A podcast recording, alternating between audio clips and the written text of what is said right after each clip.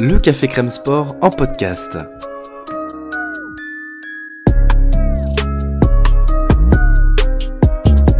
Actualité, analyse, débrief, le CCS, c'est le média qui vous permet de comprendre le sport.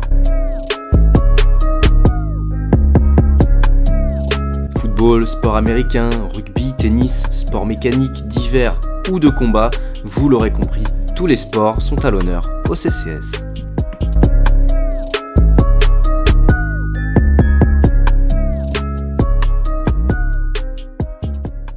Bienvenue dans les podcasts du Café Crème Sport. Sortez vos plus beaux stylos rouges, il est l'heure de noter les drafts des franchises NBA. Surprise, unanimité, débat, contradiction, un podcast qui s'annonce tout feu tout flamme.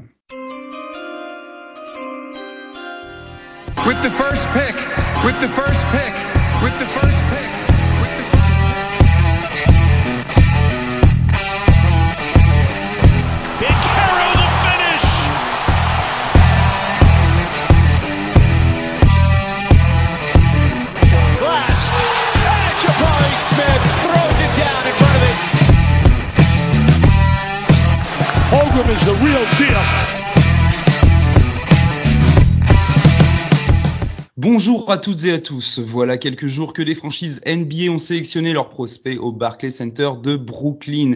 Et il est temps pour nous, la scouting squad du CCS, de donner notre avis sur le choix des équipes. Aujourd'hui, nous sommes au grand complet pour terminer cette période de draft très intense. Ensemble, nous avons écrit 60 fiches descriptives consacrées aux meilleurs prospects, un gros live YouTube de plus de 4 heures et une couverture Twitter pour chaque choix. Nous voici donc tous réunis et j'ai ainsi l'honneur d'être accompagné par Titouan. Titouan, comment tu vas? Bah, Ça va très bien, bonjour à tous. La forme, ça va, en forme, on est reparti? Ouais, un peu reposé après ce marathon. c'est ce que j'allais dire. C'est ce que j'allais dire.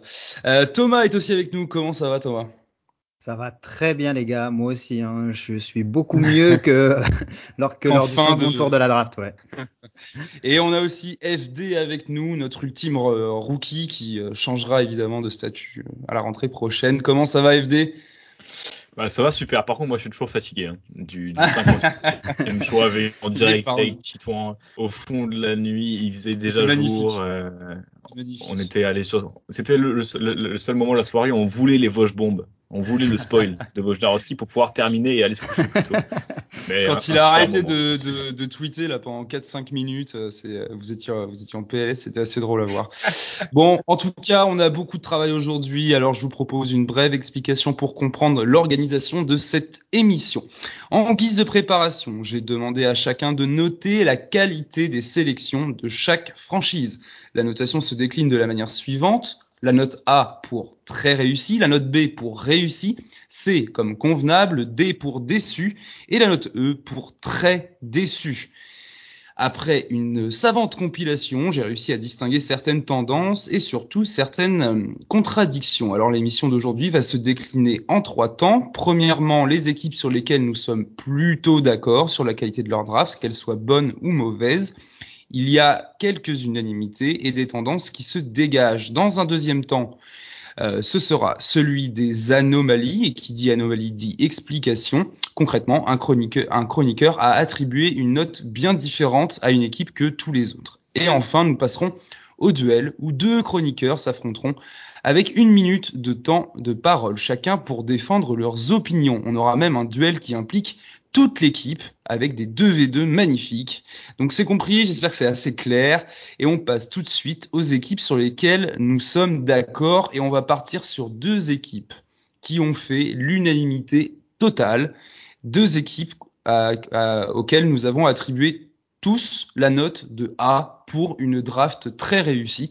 Alors, on commence avec Houston, Houston qui pour la scouting squad du CCS a très très bien réussi cette draft NBA. Alors messieurs, un petit mot sur la draft de Houston.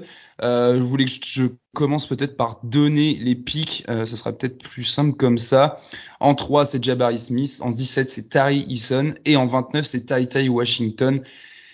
C'est stylé. Hein. Alors, qui veut commencer sur euh, nous dire un petit mot sur euh, sur Houston hein? De toute façon, on est tous d'accord pour dire que c'est une petite euh, masterclass. Allez, Titouan, je te laisse la parole.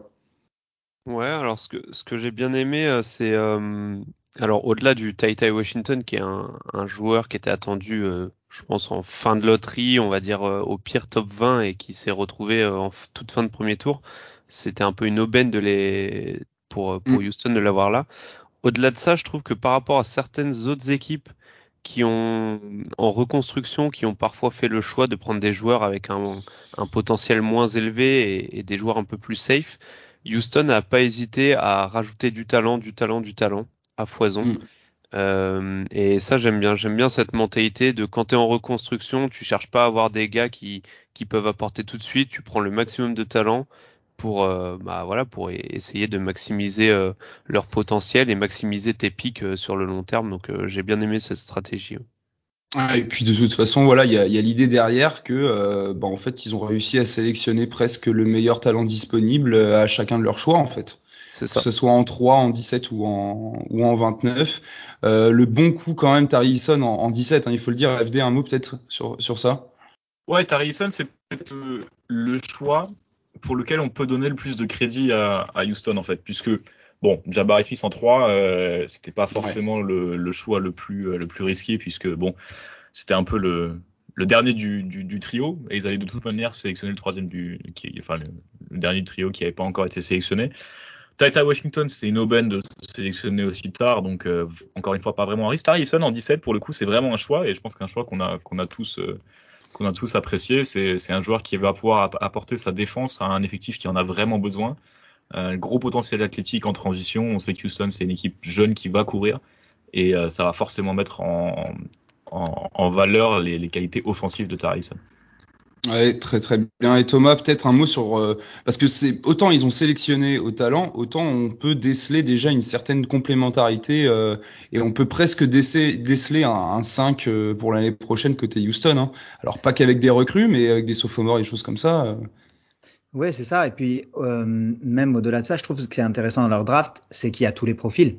Il y a hmm. un fort défenseur, un gros shooter, et il y a un meneur euh, adepte du pick and roll qui est capable de faire jouer les autres. Donc en fait, ils se sont, ils ont maximisé toutes euh, leurs chances sur chaque pick. Moi, je mm. trouve qu'ils ont fait quasiment le meilleur choix lors de chaque pick. Euh, donc ça, c'est vraiment très intéressant. Et effectivement, comme tu dis, il y a l'idée d'un 5 majeur qui commence euh, à se dégager. Tarizan va pouvoir apporter tout de suite avec sa défense et donc peut-être combler un petit peu les lacunes d'autres à côté. Euh, non, non, vraiment, c'est une draft quasiment parfaite. Ouais, ouais, entièrement d'accord là-dessus. Et messieurs, bah, voilà, on est tous d'accord sur euh, sur euh, ce qu'a réussi Houston. Alors, je vous propose qu'on passe à la franche, à l'autre franchise à, laquelle nous avons à tous attribué la note de A, donc A pour très réussi, c'est la franchise des Pistons de Détroit, évidemment, dont on parle beaucoup ces derniers jours. Euh, Détroit, euh, donc je rappelle, en pick 5, il sélectionne Jaden Ivy quand même, et il monte un trade pour récupérer Jalen Duren en 13, un pick 13 qui appartenait à Charlotte, qui a donc été transféré à New York. Et de New York, il a atterri euh, à Détroit avec euh, Kemba Walker. Donc euh, voilà, Duren atterrit à Détroit. Et en 36, il récupère Gabriele Procida. Donc un A unanime pour les Pistons. grosse, grosse hype pour Détroit. bah tiens, FD, je te laisse commencer peut-être pour nous décrire un petit peu les, choix euh, des Pistons. Euh, Jalen Ivy en 5, c'était encore une fois, on, on s'y attendait pas vraiment. Euh, mais ça, c'est merci, merci Sacramento, merci les Kings, on en parlera plus tard. Ouais. Euh, voilà, l'opportunité de sélectionner Jalen Ivy et de compléter un backcourt extrêmement prometteur et surtout, et c'est ça qui est le plus intéressant, très complémentaire, du moins sur le papier ah avec, euh, avec, Kate Cunningham. C'est vraiment cette association, elle fait saliver quoi. Euh, tu vas avoir Jalen Ivy qui va pouvoir peut-être qu'il n'est pas forcément capable de tenir la balle en NBA dès ses débuts, mais c'est pas grave, il y aura Kate Cunningham pour ça. Kate mhm. Cunningham, on a vu ses limites en tant que créateur euh, pour lui-même. Et ben, Jalen Navi va pouvoir le, euh, le soulager un petit peu. Et ça, c'est vraiment, euh, pour moi, c'est vraiment une relation symbiotique entre les deux. Jalen Duren en 13, c'est encore une fois, c'est un, un coup incroyable. Les Pistons, on se rappelle, voulaient, voulait récupérer le septième choix euh, grâce à Jeremy Grant, voulait récupérer celui des Pistons pour justement, à mon avis, sélectionner Jalen Duren en 7. Et ben finalement, ils ont réussi en 13 à choper mmh. le joueur qu'ils voulaient choper en 7. Donc ça, c'est vraiment, euh, c'est vraiment jackpot pour eux. Et puis Gabriel Prokida, un petit, euh, petit bonus euh, européen en deuxième tour, euh, un potentiel de, un potentiel athlète quand même et fort tireur qui va rester sûrement en Europe cette année, ouais. mais euh, mais qui pourra rejoindre un, un, young core très très intéressant du côté de Détroit. Ouais, c'est surtout ça qui est intéressant. Là, là, on, on voit, on voit se dessiner une armature, un espèce de trio incroyable, sachant qu'il y a déjà un Sadik Bey qui est déjà installé sur l'aile du côté de Détroit quand les postes 1, 2 et 5 euh, voilà, sont aussi prometteurs avec euh, Sadik B en 3, là c'est c'est vraiment joli. Un mot euh, peut-être euh, Titouan sur sur cette draft de Détroit? Non, FD a été assez complet. Je pense que le, le mot d'ordre, ça a été donc de rajouter du talent, mais ce qui est très important à retenir, c'est que le talent a en plus euh, été amené avec du fit. Euh, mm. Comme on l'a dit avec Jaden Ivy qui fit très bien avec Cunningham et on l'oublie, mais aussi avec j'ai perdu son nom en plus, Kylian Hayes. Euh, Et je trouve que tu as un trio sur les postes 1-2 là qui sont extrêmement complémentaires. Chacun apporte euh, un, un, style différent. Et pareil, euh, Duren, Jalen Duren, ça t'apporte un pivot, je pense, qui va très bien à, à Kate Cunningham et que Cunningham pourra mettre très bien en valeur euh, ah offensivement, chose qui n'a pas toujours été le cas à Memphis. Euh, Duren n'a pas toujours été mis en valeur offensivement. Mm -hmm. et, euh, et, voilà, et Prochida, comme, comme FD l'a dit, c'est un shooter comme ça autour quand tu as des, des joueurs qui vont être un peu euh, ball dominant comme Cunningham ou, ou Kylian Hayes ou même un, un, un Duren avec un point d'ancrage à l'intérieur, je pense que c'est important d'avoir un shooter pour apporter du spacing. Donc euh, non, vraiment mmh. ils ont pour moi pour moi il y a rien à dire, chapeau les Pistons et la reconstruction est, a été est encore en cours mais elle est belle, rapide et efficace, je trouve. Yes, yes. Thomas, un mot à ajouter ou tu veux qu'on passe euh, directement euh, à la suite? Non, on a, on a été, on a été pas mal complet. Effectivement, faut yes. saluer, euh, faut saluer cette cette draft et vraiment euh, c'est bon coup encore une fois aller mm. choper Duren c'est juste euh, incroyable et ça va leur faire du bien à un poste où où c'est un peu compliqué c'était un peu compliqué l'année dernière. Ouais, carrément, à, carrément. À, à nuancer d'ailleurs que euh, dans le trade pour aller chercher Duren, ils envoient, alors si j'ai, parce que c'est un trade assez complexe, mais si j'ai bien tout noté, euh, eux, ils envoient de leur côté que euh, deux second tours de draft, il me semble. Parce qu'il y a une, de quel il côté les, les Pistons pour récupérer le pic de. Je crois qu'ils envoient le. Ouais, alors à eux, tu veux dire Oui, oui, oui. Oui, d'accord, parce qu'il y a aussi le pic de Milwaukee qui était euh, intégré dans l'échange de Jeremy Grant, qui était à, auparavant au, à Portland. C'est ça qu'ils avaient récupéré. Ouais, voilà, c'est ça. Ok, ok, très bien. Oui, oui, c'est vrai. Donc ça va comme euh, contrepartie. Il y a évidemment le salaire de Kemba, euh, donc à voir ce qui se passe pour lui ensuite. Alors messieurs, je vous propose que l'on passe directement aux déceptions. Donc on a deux franchises sur lesquelles euh, nous sommes euh, globalement d'accord euh, sur la qualité de leur draft. Donc nous sommes déçus. Hein, voilà, on va pas dire, on va pas dire que c'est une mauvaise draft, hein, parce que je rappelle que nous sommes même pas une semaine de la draft et que le temps nous permettra de juger. On rappelle ici qu'on a plutôt d'ordinaire, euh, d'ordinaire on, dit plutôt qu'il faut bah, entre 3 et 4 ans pour juger euh, euh, un rookie et une draft en fait. Donc euh, voilà, euh, prenez ça comme, euh, comme des premières impressions. Et donc nous avons deux équipes sur lesquelles nous avons une majorité de notes voilà, entre D et E. Et on va commencer ah, j'ai presque envie de dire évidemment, par les Kings de Sacramento. Euh, les Kings qui héritent de euh, 3 E, donc la 3 pires mauvaises notes, et un petit D, mais on est quand même dans la même, euh, dans la même dynamique. Le D est de FD. Voilà, il y a trop de D là. Euh, donc FD, euh, tu vas peut-être pouvoir nous en dire un mot sur euh, sur la draft de Sacramento. pour rappel, les Kings ont sélectionné en 4 Keegan Murray, et on trade leur euh, pick 37. Alors FD, tell me. J'arrive. Je suis là. Oui, j'ai mis, j'ai mis décevant, enfin déçu. Donc euh, dé... Ouais, déçu. Euh, parce que parce que la réponse évidente à ce quatrième choix, c'était soit prendre Jaden Ivy, soit trader le pick ou bien trade down s'ils voulaient effectivement prendre Keegan Murray à tout prix.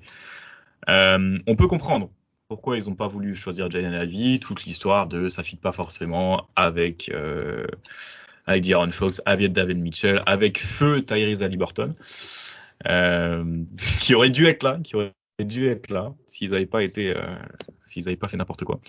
euh, mais mais voilà, c'est du coup la première chose c'est on peut comprendre pour la raison pour laquelle ils n'ont pas pris Jalen Ivy, euh, qu'on qu'on respecte ou pas, enfin qu'on comprenne ou pas, voilà, c'est un choix qu'ils ont fait. Le deuxième choix qu'ils ont fait, c'est ils veulent un joueur qui peuvent qui puisse apporter euh, directement à leur effectif, donc qui soit complémentaire avec le reste de leur effectif. À ce moment-là, Keegan Murray me dérange moins. Voilà, je, je mmh, pense qu'il va apporter sa qualité de défense derrière derrière Sabonis. Euh, offensivement, c'est un joueur qui voilà va pas être flamboyant, mais va pouvoir apporter en NBA. Le choisir en 4, évidemment, c'est décevant. Mais, euh, mais voilà, ils ont, ils ont choisi de, de, de, de trouver quelqu'un qui peut contribuer, contribuer immédiatement. C'est un choix que voilà, je respecte sans comprendre. Donc c'est pour ça que je mets entre guillemets seulement une note euh, tu, ouais, tu mets juste un, un, D alors que nous tous mettons un E. Euh, bien, Thomas, tiens, tu, tu, tu veux nous justifier ta, ta note? Non, mais après, euh, voilà, moi, il n'y a, pas, y a pas photo. Pour moi, c'est très décevant dans la mesure où depuis des années maintenant, Sacramento euh, aussi entre les, les dans le ventre mou de la de la conférence n'arrive pas à step up et à être euh, meilleur. Donc ils n'ont en gros rien à perdre à faire des choix sur des jeunes joueurs. Là en plus ils ont l'opportunité d'avoir à ce moment-là un voire deux jeunes joueurs euh, très talentueux et sur qui peut-être ils pourraient euh, ils pourraient baser leur avenir. Ils préfèrent aller prendre un joueur plus expérimenté, qui va pas non plus, je pense, faire passer le, les Kings dans une dans une sphère beaucoup plus haute. Donc moi, ce qui me dérange, c'est qu'est-ce qu'ils veulent jouer à, dans ces cas-là à, à Sacramento et, euh, et qu'est-ce qu'ils attendent en fait? Parce que là, ils vont être encore une fois cette saison, je pense, euh, dans les places moyennes. Et ça fait trop longtemps qu'ils font des, des, à mon avis, en tout cas, à mon humble avis, des mauvais choix à la draft. Et il y a un vrai, euh, il y a une vraie question à se poser sur qu'est-ce qu'il cherche en fait? Qu'est-ce qu'il cherche mmh. Mmh. Mmh. Dis-toi un mot sur, la sélection qui gagne Murray en 4. Bah, déjà, je pense quand même que c'est important de rappeler que Keegan Murray est un, est un très bon joueur et je pense qu'il n'est pas vraiment là le problème. Le problème, c'est que je trouve que les Kings ont drafté comme une équipe contender. Ils ont drafté comme une équipe qui a déjà, euh, selon elle, assez de talent dans l'effectif pour se passer de, de joueurs à plus gros potentiel et euh, en prenant un, jeune, on va dire, un peu plus euh, NBA ready, qui, qui, nécessiterait moins de temps de développement euh, pour, pour jouer les playoffs. Mais euh, autant vous dire que pour mhm. moi, les playoffs des Kings en 2023, euh, juste parce que tu as ajouté Keegan Murray plutôt que de prendre un joueur peut-être un, un, peu moins près, j'y crois pas trop. Donc moi, le, le, réel souci, c'est ce pic-là, mais c'est même la draft dans sa globalité, c'est que les Kings avait trois choix de draft, dont deux dans le top 40.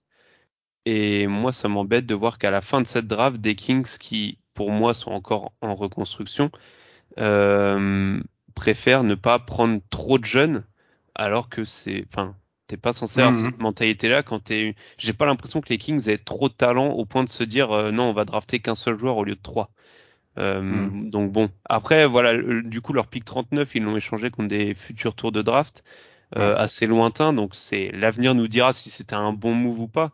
Mais à l'instant T, quand on voit qu'il y a des prospects encore disponibles comme euh, euh McGowens, Trevor Keeves, euh, Diabaté, Kamagaté, Kendall Brown aussi qui est, qui est, pris assez bas, quand je vois des joueurs comme ça qui sont encore dispo, je me dis il y avait des, il y, y avait quand même un bon, il y avait des bons choix à faire avec le pick 39. Donc Ouais, vraiment, vraiment étonnant de voir les Kings drafter comme si euh, ils jouaient euh, le titre euh, l'année prochaine. Ouais, et puis moi je vais juste ajouter quelque chose à vos excellentes remarques, c'est que bah, sur le terrain, Keegan Murray, tu le fais jouer comment et où là-dedans là, Entre Barnes, Sabonis, comme on avait des incertitudes un petit peu sur son poste, gros scoreur quand même en NCAA. Euh, je, moi, j'ai un peu de mal déjà à le projeter dans, dans le système Kings en fait dès sa première année. Alors certes, il est euh, prêt, même si j'ai euh, j'ai un peu de doute sur sa sur, sur le fait que son efficacité NCAA se transpose aussi bien en NBA. Euh, j'ai un, je, je sais pas en fait où le faire jouer. Euh, vous avez une idée Sur... Surtout défensivement, ça va être euh, problématique. Bah, pour moi, ça, quoi. si tu veux avoir une défense à peu près correcte, t'es obligé de faire jouer Harrison Barnes en 3, donc mm. c'est-à-dire ou en 4, peu importe, et tu mets Keegan Murray euh, bah, en 3 ou en 4. Ouais, voilà, pour mais, balancer. mais dans ce cas-là, c'est-à-dire que tu as Sabonis en 5, mais on sait que Sabonis défensivement, euh, pour, défendre, pour protéger ta raquette, c'est compliqué. Donc euh, vraiment, je ouais, je, je mm. vois pas comment les Kings ont pu se dire avec le duo euh, Fox, Sabonis plus Keegan Murray, euh, ça va. Mm. Une idée les autres? Ou c'est où ça vous paraît étrange aussi? Après, après ça, ça initie peut-être euh, euh, du mouvement pour un Harrison Barnes par exemple aussi. Hein. C'est peut-être euh, l'idée qu'ils ont derrière la tête. Hein. Je, je n'en sais rien. Bah moi c'est clairement ce que je pensais qu'il qu ferait. Du coup, hein, on, a, on en avait longuement parlé lors de la, la le podcast mock qui n'a pas été très bon d'ailleurs pour moi, assez catastrophique niveau réussite. Mais non, mais non, on en avait parlé effectivement. Moi je pensais que Barnes euh, ferait partie clairement d'un trade euh, pour euh, pour aller récupérer peut-être un joueur au, un peu plus fort et il lâcherait peut-être le pick 4 mais là il y a eu vraiment aucun move pour step up et ils prennent un joueur expérimenté mais qui ne fait pas passer non plus à l'étage supérieur. Donc vraiment c'est je ne comprends pas en fait la ligne directrice mais ça fait un petit moment maintenant que à Sacramento et eh on ne comprend plus. Et on embrasse tous les fans des Kings évidemment. Et on passe à l'autre franchise qui a suscité euh, euh, l'ensemble, de la déception euh, de notre équipe. Alors il me semble qu'on a une grosse majorité de ta ta ta ta ta. Je, je vérifie évidemment mes notes. Alors c'est ouais. Alors on est assez déçu pour cette franchise. On a deux notes de D et deux notes de C pour les Spurs de San Antonio. Oui, tout à fait. Euh, on a du. Alors, je, alors je, je, vois la stupéfaction de FD. Euh, on a 2D et 2C. Euh, je trouve que ça mérite pas un duel dans l'ensemble puisque voilà, on est sur du convenable à déçu. en revanche, Titouan, tu as attribué toi la note 2D, donc je vais te laisser ouvrir pour commenter la draft des Spurs. ouais, alors le premier choix, donc Jérémy Soran, qui est pris en 9 si je dis pas de mhm. bêtises. Euh, Malakai Branham en 20 et Blake Weasley en 25. Si je dis pas de bêtises, il me semble que c'est ça. Exactement. Euh, moi, c'est plus les profils ciblés euh, mhm. au-delà des joueurs euh, qui m'ont un peu dérangé, euh, dans le sens où pour moi les besoins c'était les postes intérieurs et, et la main. Euh, parce que sur les postes 2-3, tu as déjà Primo, Langford, euh, Vassell, tu as Johnson et tu as même les, vétérans McDermott et, Richardson. Donc pour moi, la fiche de route paraissait assez simple et lisible pour les Spurs. Euh, au pic 9, ils prennent un, poste 3-4, euh, ça peut s'entendre. Je pense que c'était un des plus gros talents disponibles, même si personnellement je serais parti sur euh, sur Jalen Duren. Euh, c'est plus les deux autres choix qui m'embêtent. Euh, Malakai Branham, c'est intéressant, mais pour moi c'est plus un poste 2 qu'un meneur. Euh, et ça, ça risque de faire un peu doublon avec des Langford, Vassell, euh, hmm. voire même Primo. Et Blake Weasley, du coup, qui est le meneur qu'on pouvait cibler en termes de besoins. Mais pour moi, c'est très très brut et, et j'ai peur que ce soit j'ai peur que ce soit un peu haut. Enfin, moi, je suis personnellement pas fan de ce joueur-là et je trouve qu'il a pas de tir extérieur. Et quand on voit les les guards de, de, San Antonio qui sont déjà pas réputés pour leur tir extérieur, je pense à à Dejounte Murray ou à Romeo Langford notamment. Euh, je sais pas si c'était le meilleur fit euh, en termes mhm. de pour, en termes de meneur. Donc euh, donc ouais, je suis assez assez étonné. Je me demande pourquoi ils ont pas été euh, quitte à trade down un peu avec un de leurs pics 20 euh, ou 25 pour aller chercher un, un Christian Coloco ou un Kamagaté par exemple. Hmm. Euh, je suis, en fait, je suis assez surpris que les Spurs ressortent de cette draft avec trois choix du premier tour et pas un seul intérieur. Ouais, bah moi je partage évidemment. Euh, en fait, voilà, j'ai aussi attribué la note de D à San Antonio et je partage euh, voilà ton, ton explication. J'ajouterai néanmoins une chose, c'est que dans les jours qui ont suivi, on a peut-être vu, euh, on a peut-être vu quelques explications avec notamment des, des, rumeurs de trade autour de Dejounte Murray et la possibilité que les Spurs visent absolument la draft de 2023. Donc est-ce que ça expliquerait euh, quelque chose euh, Voilà. Euh, en, revanche, nos deux amis FD et Thomas nous ont attribué la note de, de C au San Antonio Spurs, qui donc équivaut à, une draft convenable. vous voulez peut-être dire un mot? Tiens, vas-y Thomas, je t'en prie. Ouais, donc moi je suis, je trouve que c'est une draft tout à fait correcte. Je suis pas aussi dur que vous pour le coup. Déjà aller prendre Jérémy Soran en neuf, je trouve que c'est une très bonne chose. Il aurait pu partir, euh, il aurait pu partir un peu plus haut et ça va leur apporter un peu de cet homme à tout faire avec de la grosse défense, etc.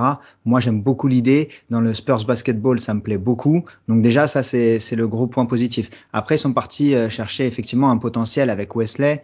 Euh, on ne sait pas trop s'il est capable euh, d'avoir le niveau NBA, mais mais c'est un pari c'est un pari qui moi ne me, me dérange pas.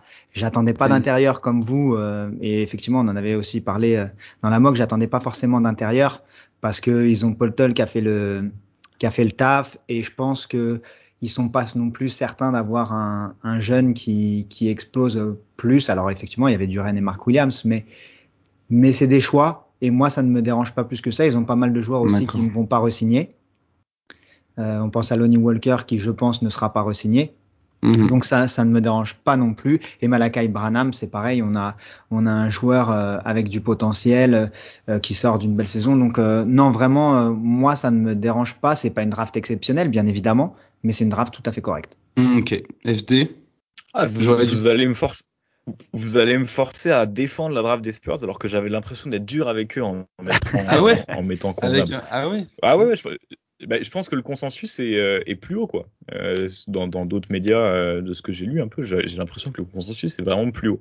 Mais je pense qu'on est tous d'accord pour dire sur Soran, c'est un, un, bon choix. Ouais, ouais. je vais mais, pas mais c'est le reste qui est peut-être le plus décevant en fait. Bah, après, pour, pour revenir sur ce que disait Titouan, tu vois, je suis pas sûr qu'avoir Romeo Langford euh, ou même Josh Primo, tu vois, ça t'empêche vraiment de prendre des, du talent au poste extérieur. Quoi. Je sais que Langford, tu l'aimes bien Titouan parce qu'il est de chez vous, mais, mais tu vois, mhm. moi, c'est pas le genre de mec qui m'empêche de drafter un, un, talent. Et puis, ils ont vu en Branham un talent. Bon, ça, je, je, suis un peu plus nuancé. Je suis pas fan du profil défensif de Branham et je suis pas sûr que son attaque se, ait vraiment un impact euh, aussi grand qu'il en a eu en NBA.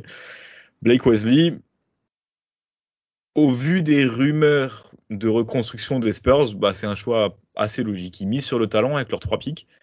Euh, et c'est quand même assez rare chez les Spurs pour le, pour le mhm. souligner. Voilà, ils ont misé sur le, sur le talent trois fois. Ça me dérange pas. Après, voilà, pourquoi je mets que convenable et pas une draft réussie, parce que pour l'instant, ce genre de profil, on voit qu'ils galèrent un peu à les, euh, à les développer, quoi. Lonnie Walker, mhm. c'est pas fou. Devin Vassell, ça moule un peu dans la smooth. Le seul qui a qui s'est bien développé, c'est Keldon Johnson, qui a développé un vrai tir à trois points, mais c'est encore un profil autre que, que, que, que nos trois mhm. autres.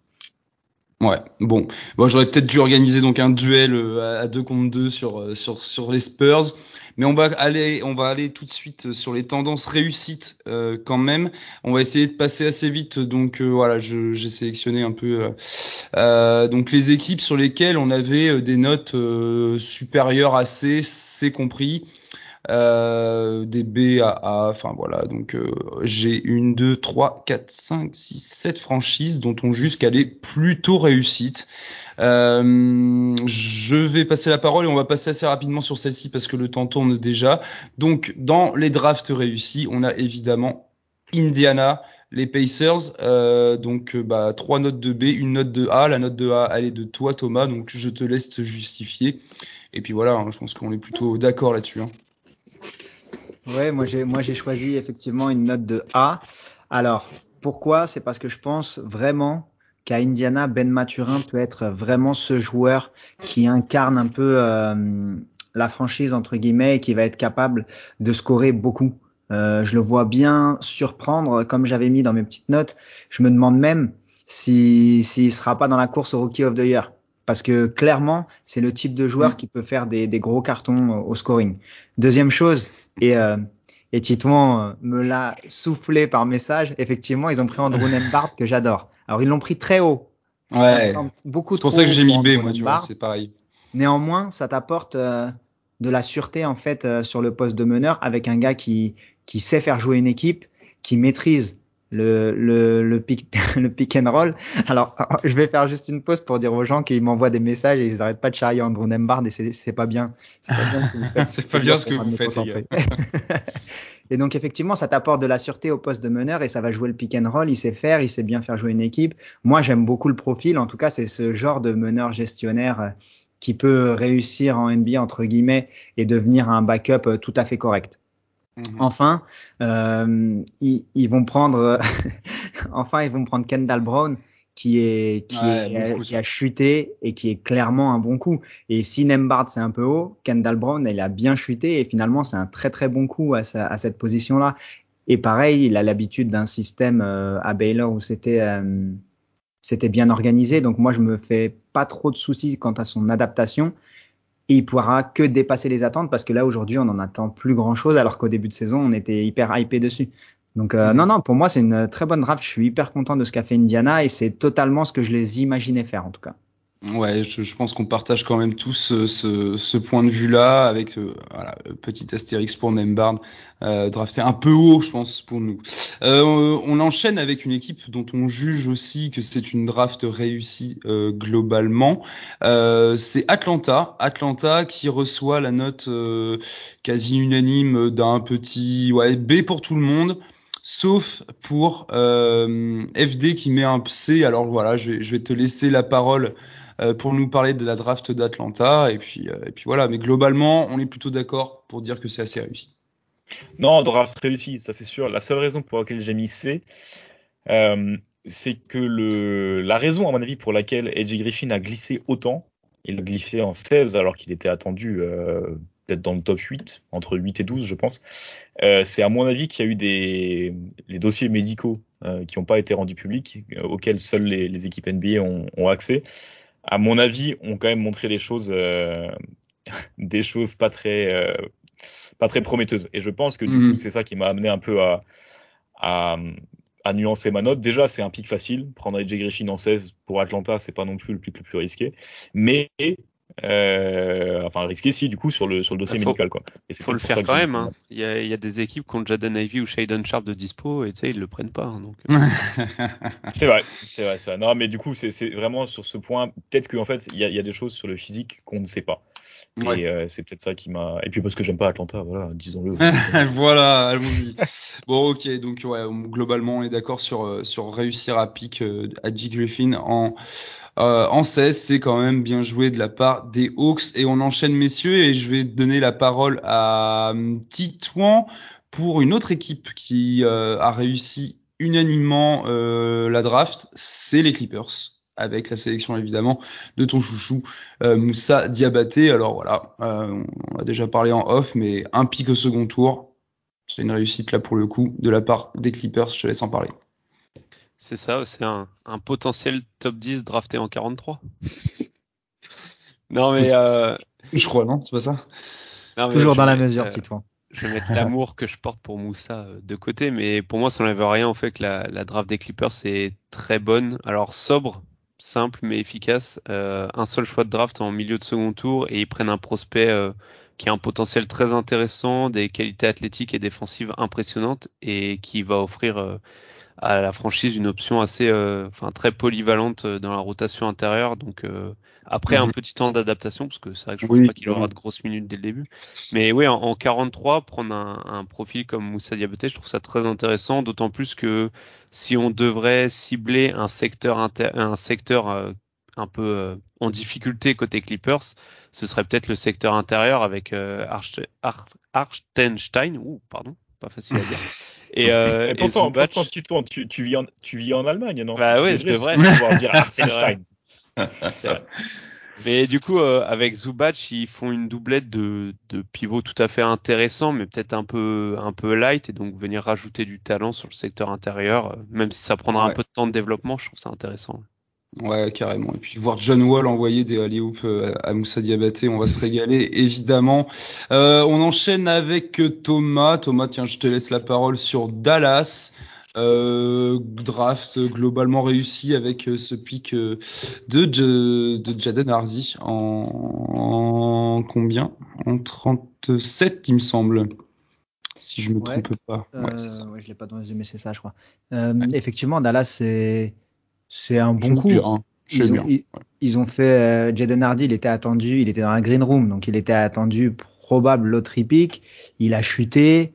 Euh, Dallas récupère un pick pour le pour le sélectionner. Je trouve pas ça inintéressant. Maintenant, là où, où je suis un peu plus mesuré, c'est dans l'utilisation qu'ils vont en faire. Mm. Ça, c'est un peu plus un peu plus compliqué, mais honnêtement, un tel talent qui chute autant, le laisser passer, c'est quand même compliqué. Donc euh, non, c'est réussi. Ouais, clairement. Alors attention à lui, euh, je pense qu'on candidat MVP de la Summer League parce qu'il va avoir des choses euh, à se faire pardonner et à prouver. Et euh, en vrai, un Jaden Hardy en forme et bien utilisé en sortie de banc, ça peut être intéressant. On enchaîne avec une autre équipe qui a plutôt bien réussi. c'est les Golden State Warriors. et Titouan, je vais te laisser la parole sur ce petit dossier-là. Une draft à la Warriors. Hein.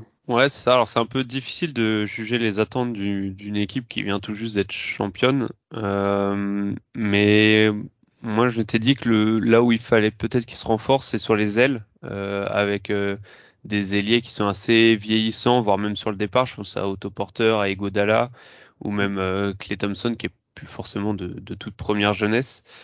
Euh, et au final, ils ont pris Patrick Baldwin en fin de premier tour, qui est, qui est un des, des shooters, un des meilleurs shooters, je pense, de la QV euh, sur les ailes. Euh, voilà. Après, il, pour moi, il devra répondre à des interrogations euh, sur son mental, sa capacité à, à, sortir de sa zone de confort. Mhm. mais, mais non, non, c'est un, un bon choix. Ryan Rollins en 44, je pense que c'était le range. Euh, personnellement, je serais plus parti sur Kendall Brown, mais c'est plus parce que j'étais très haut sur lui et je pense que mhm. c'est un joueur qui qui aurait qui aurait pu exploser dans, dans le collectif euh, dans l'attaque de Steve Kerr avec ses qualités euh, off ball. Donc voilà, moi j'ai mis quand même la note de C, donc elle n'est pas extrêmement réussite pour moi à cause de ces voilà ces deux interrogations sur sur sur le mental de Baldwin et, euh, et Ryan Rollins à la place d'autres euh, d'autres prospects qui me semblaient plus intéressants, mais ça reste quand même de, de très bons joueurs qui, je pense, vont fitter avec Golden State euh, sans trop de soucis. Tu as attribué un note de C comme Thomas pour la draft de Golden State et avec avec FD on a donné la note de B pour ajouter quelque chose. C'est une, bah, moi je trouve que voilà c'est quand on regarde le contexte Warriors, euh, aller chercher des mecs qui ont des défauts de mentalité apparents, comme un mec comme Patrick Baldwin, euh, il n'y a pas d'autre meilleur contexte où il peut atterrir en fait ce, ce, ce, gars. Et Ryan Rollins, quand les Warriors, quand les champions en titre déboursent 2 millions pour un pic, bon, on peut peut-être être un peu confiant là-dessus. Donc bon, je me dis que pourquoi pas. Euh, J'enchaîne tout de suite et je te passe la main FD euh, avec Miami franchise à laquelle tu as attribué la note de A. Euh, les autres chroniqueurs sont un peu plus nuancés. Moi, j'avais un B, euh, Thomas aussi, et Titouan a refusé de noter Miami. T'as refusé de noter. Non, c'est vrai qu'en fait, j'avais oublié, et du coup, je vais, je vais vous écouter parce que au début, j'avais oublié de le faire. Je l'ai fait entre temps, j'ai mis B d'ailleurs pour info, mais euh, mais en fait, ah, j'arrivais pas j'arrivais pas à savoir euh, Nikola Jokic, euh, Jovic d'ailleurs, euh, c'est mieux comme ça, à Miami, j'arrive pas à savoir euh, quoi on pensait. notre réaction en live est quand même super euh, super intéressante. On, on, tous les trois, on se regarde, on, on, a, on a aucune réaction et on se dit waouh, ok, ok. Et on se dit ça pendant 5 secondes. Mais j'y ai réfléchi et, euh, et c'est vrai, bon, avec, avec, Miami, on imagine toujours des, des profils de col bleu, de, de, des mecs qui vont pouvoir switcher en défense, mettre quelques tirs à trois points, euh, pas forcément avoir la balle dans les mains. Et puis c'est vrai que voilà, Nikolaevich, c'est un peu tout l'opposé. Euh, c'est du talent offensif qui a besoin de la balle dans les mains, mais qui peut mettre des tirs en catch and shoot. Mais c'est juste que le, le fit pour moi est sur le terrain est pas évident, mais dans le développement est, est vraiment excellent. Parce que je vois les, les défauts de Nikola Jovic qui sont euh, la sélection de tiers, euh, le, manque d'effort en défense et euh, des, petites questions, des petits questionnements sur sa mentalité. Et je l'imagine maintenant passer un été avec Pat, Riley et dans le système de euh, Et là, je me dis en fait que voilà, il va pouvoir se, se, développer et que son talent offensif finalement va faire du bien à une équipe qui parfois tend à manquer de création mmh. offensive. Euh, et tu, tu, tu, tu, le mets dans ce système collectif qui a beaucoup de mouvements, qui va lui faire prendre des écrans. Et à mon avis, tu vas lui donner des, des opportunités de tir vraiment intéressantes pour quelqu'un de, de, sa taille, de sa mobilité, de son talent offensif. Ouais, carrément. Donc euh, moi, je partage ça et du coup, euh, on a des doutes sur sa mentalité, sur son esprit un peu rebelle et tout ça.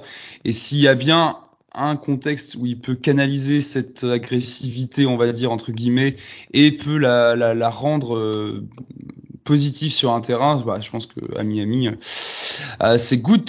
Euh, je laisse la main à Thomas pour la dernière équipe à la draft réussite entre guillemets, dont la tendance est donc euh, positive, on va dire, et c'est euh, les Nuggets, puisque euh, FD, Titouan et moi-même avons donné la note de B, et toi, Thomas, tu as été un peu plus pessimiste avec la note de C, donc voilà, je vais te donner une explication, mais pour, on va dire que globalement, selon l'ensemble de l'équipe, c'est une draft réussie pour Denver. Alors Thomas, je t'écoute.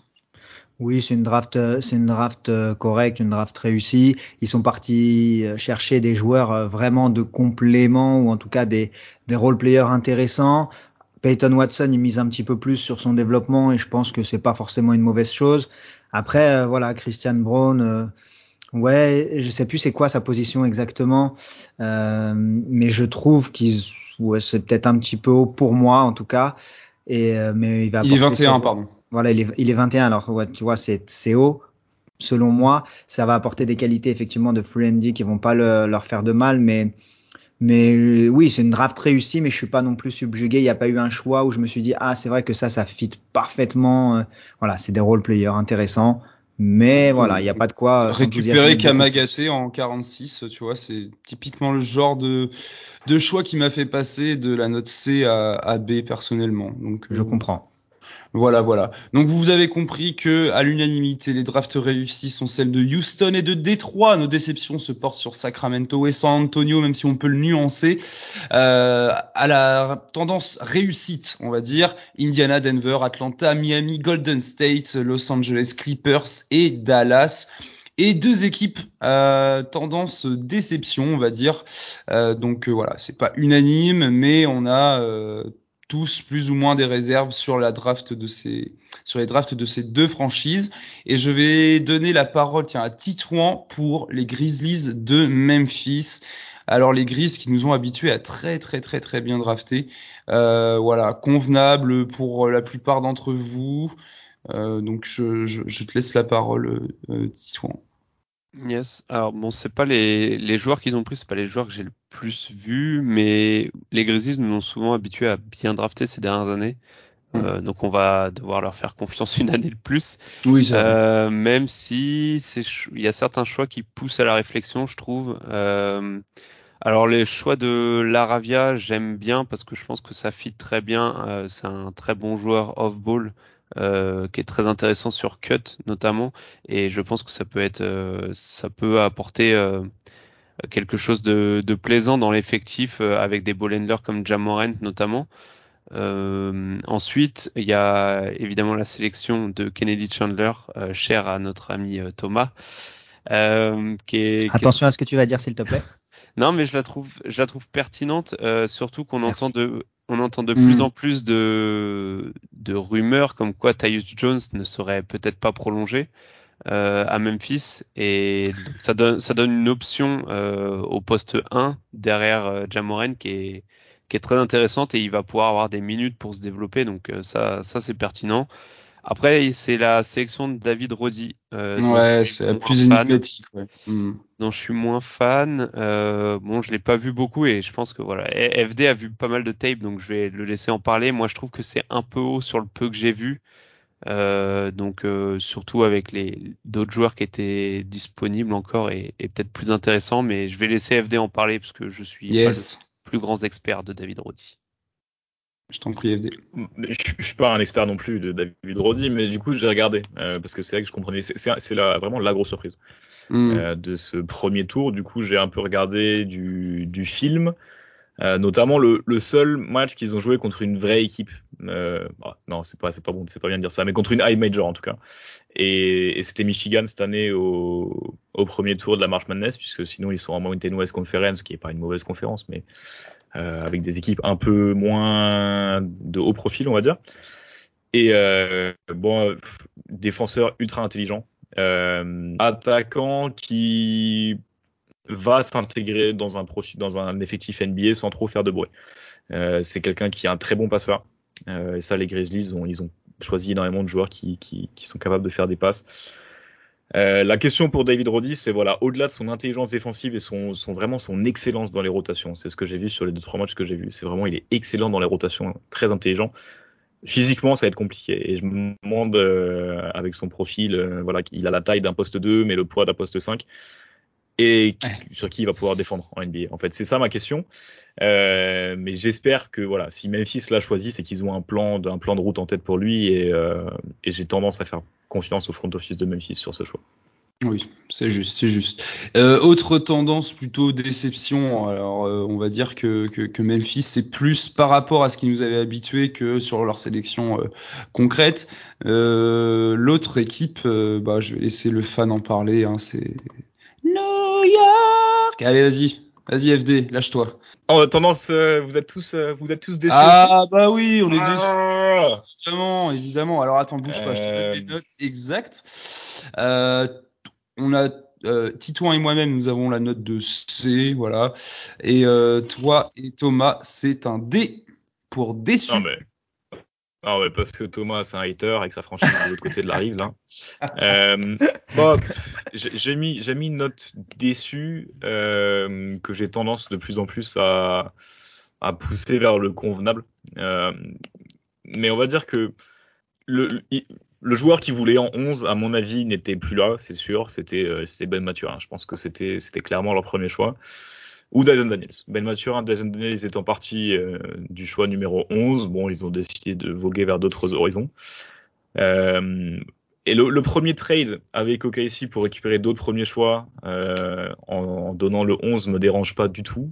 Mm. Par contre, voilà, ça, ça, ça va me hanter d'avoir eu Jalen Duren entre les mains et de l'avoir refourgué aux Pistons. Euh, ça, ça va me hanter.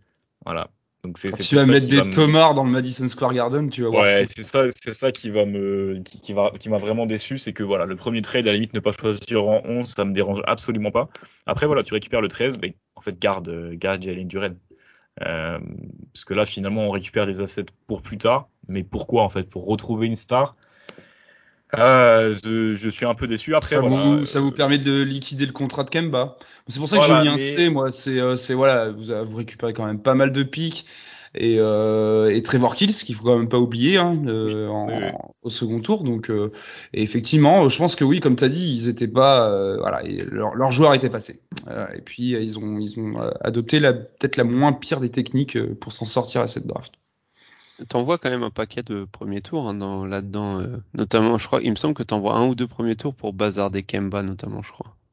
Ouais, mais c'est des premiers tours que tu venais de choper de d'OKC. Donc, en fait, d'OKC, ouais. Celui de Denver, effectivement, euh, l'année prochaine. Effectivement. Donc, messieurs, euh, pour nos euh, tendances déception, euh, c'est New York et Memphis. On pourra peut-être rajouter plutôt San Antonio également. Et je vous propose que l'on passe tout de suite à ce que l'on appelle les anomalies euh, qui nécessitent des explications. Alors, alors là, là, là, il va falloir se justifier, messieurs. Et je vais commencer avec toi, FD, puisque tu as la la bagatelle d'avoir trois anomalies dans tes notations. Et on commence tout de suite avec OKC. Bah, OKC, euh, j'ai mis un A, Titouan a mis oh. un, un, B, euh, FD a mis un D et Thomas a mis un B. Alors, justifie-nous ton D pour Oklahoma City FD. Alors, je, ra je rappelle juste les, les, les pics. En 2, c'est Holmgren, évidemment. Donc, rien que pour ça, je sais pas pourquoi on met un D. En 11, c'est Dieng. en 12, c'est Jalen Williams. Et en 34, c'est Jalen Williams. Ok, pourquoi D euh, Parce que je, je dis pas que c'est une mauvaise draft, je dis juste que je suis déçu. Euh, T'arrives à une draft avec autant de capital T'en ressors avec oui, Chet Holmgren. Euh, effectivement, en deux, c'était un peu le choix euh, évident pour OKC. On savait que voilà, ça allait être Chet Holmgren, donc je leur donne peut-être un peu moins de crédit. C'est vrai. Euh, ensuite, Ousmane Dieng. Ousmane Dieng, euh, qui est un joueur que j'aime beaucoup. Euh, encore un pari sur l'avenir, encore un pari sur la taille et euh, les, les, les, capacités techniques euh, par rapport à la taille. C'est un peu le même raisonnement que, bah, que pour Chet, euh, SGA, euh, Josh Giddy et notre ami Pokushevski. J'attends encore de voir, voilà, pour des joueurs qui sont très bruts comme Dieng, j'attends de voir OKC arriver vraiment à les développer avant de, de, de vraiment m'enthousiasmer de trop pour, pour ce genre de choix. Euh, J'attends de voir vraiment ce que peut faire OKC. Parce que pour l'instant, on, on, les voit effectivement donner des, des minutes aux jeunes joueurs, mais est-ce qu'il y a vraiment des, euh, des résultats euh, Josh Didi, il fait ses stats, mais est-ce qu'il les ferait pas un peu dans le vide? J'attends de voir en fait, pour l'instant, parce que pour l'instant, c'est une accumulation de talents. Euh, et ah ouais, donc c'est plus le projet OKC, euh, la politique OKC que, euh, que la draft en elle-même, quoi. Ouais, alors ça c'est ça c'est pour Ousmane Dieng. Ensuite, voilà, Jalen Williams, euh, il, il, est, il, est, il, est, choisi en combien? En 14 En 16 euh, Bah non, en 12.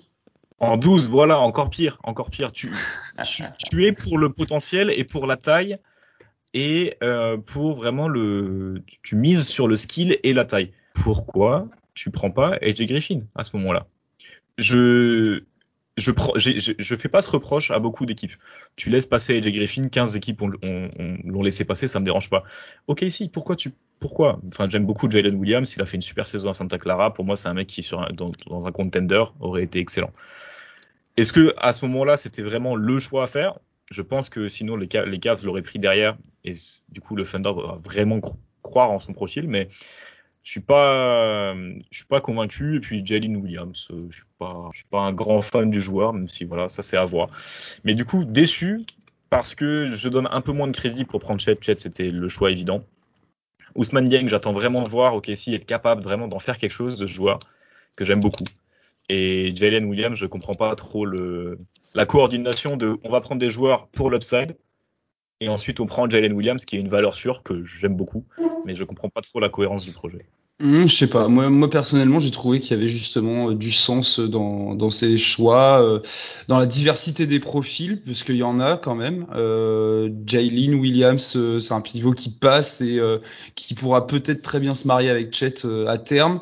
Euh, Jalen Williams euh, peut apporter un gros scoring en sortie de banc. Euh, Ousmane Diaye, évidemment, c'est un projet, mais quand tu sacrifies trois, trois, trois premiers tours de draft pour le choper, alors c'est évidemment le marché OKC qui fait que tu donnes beaucoup quand on a beaucoup.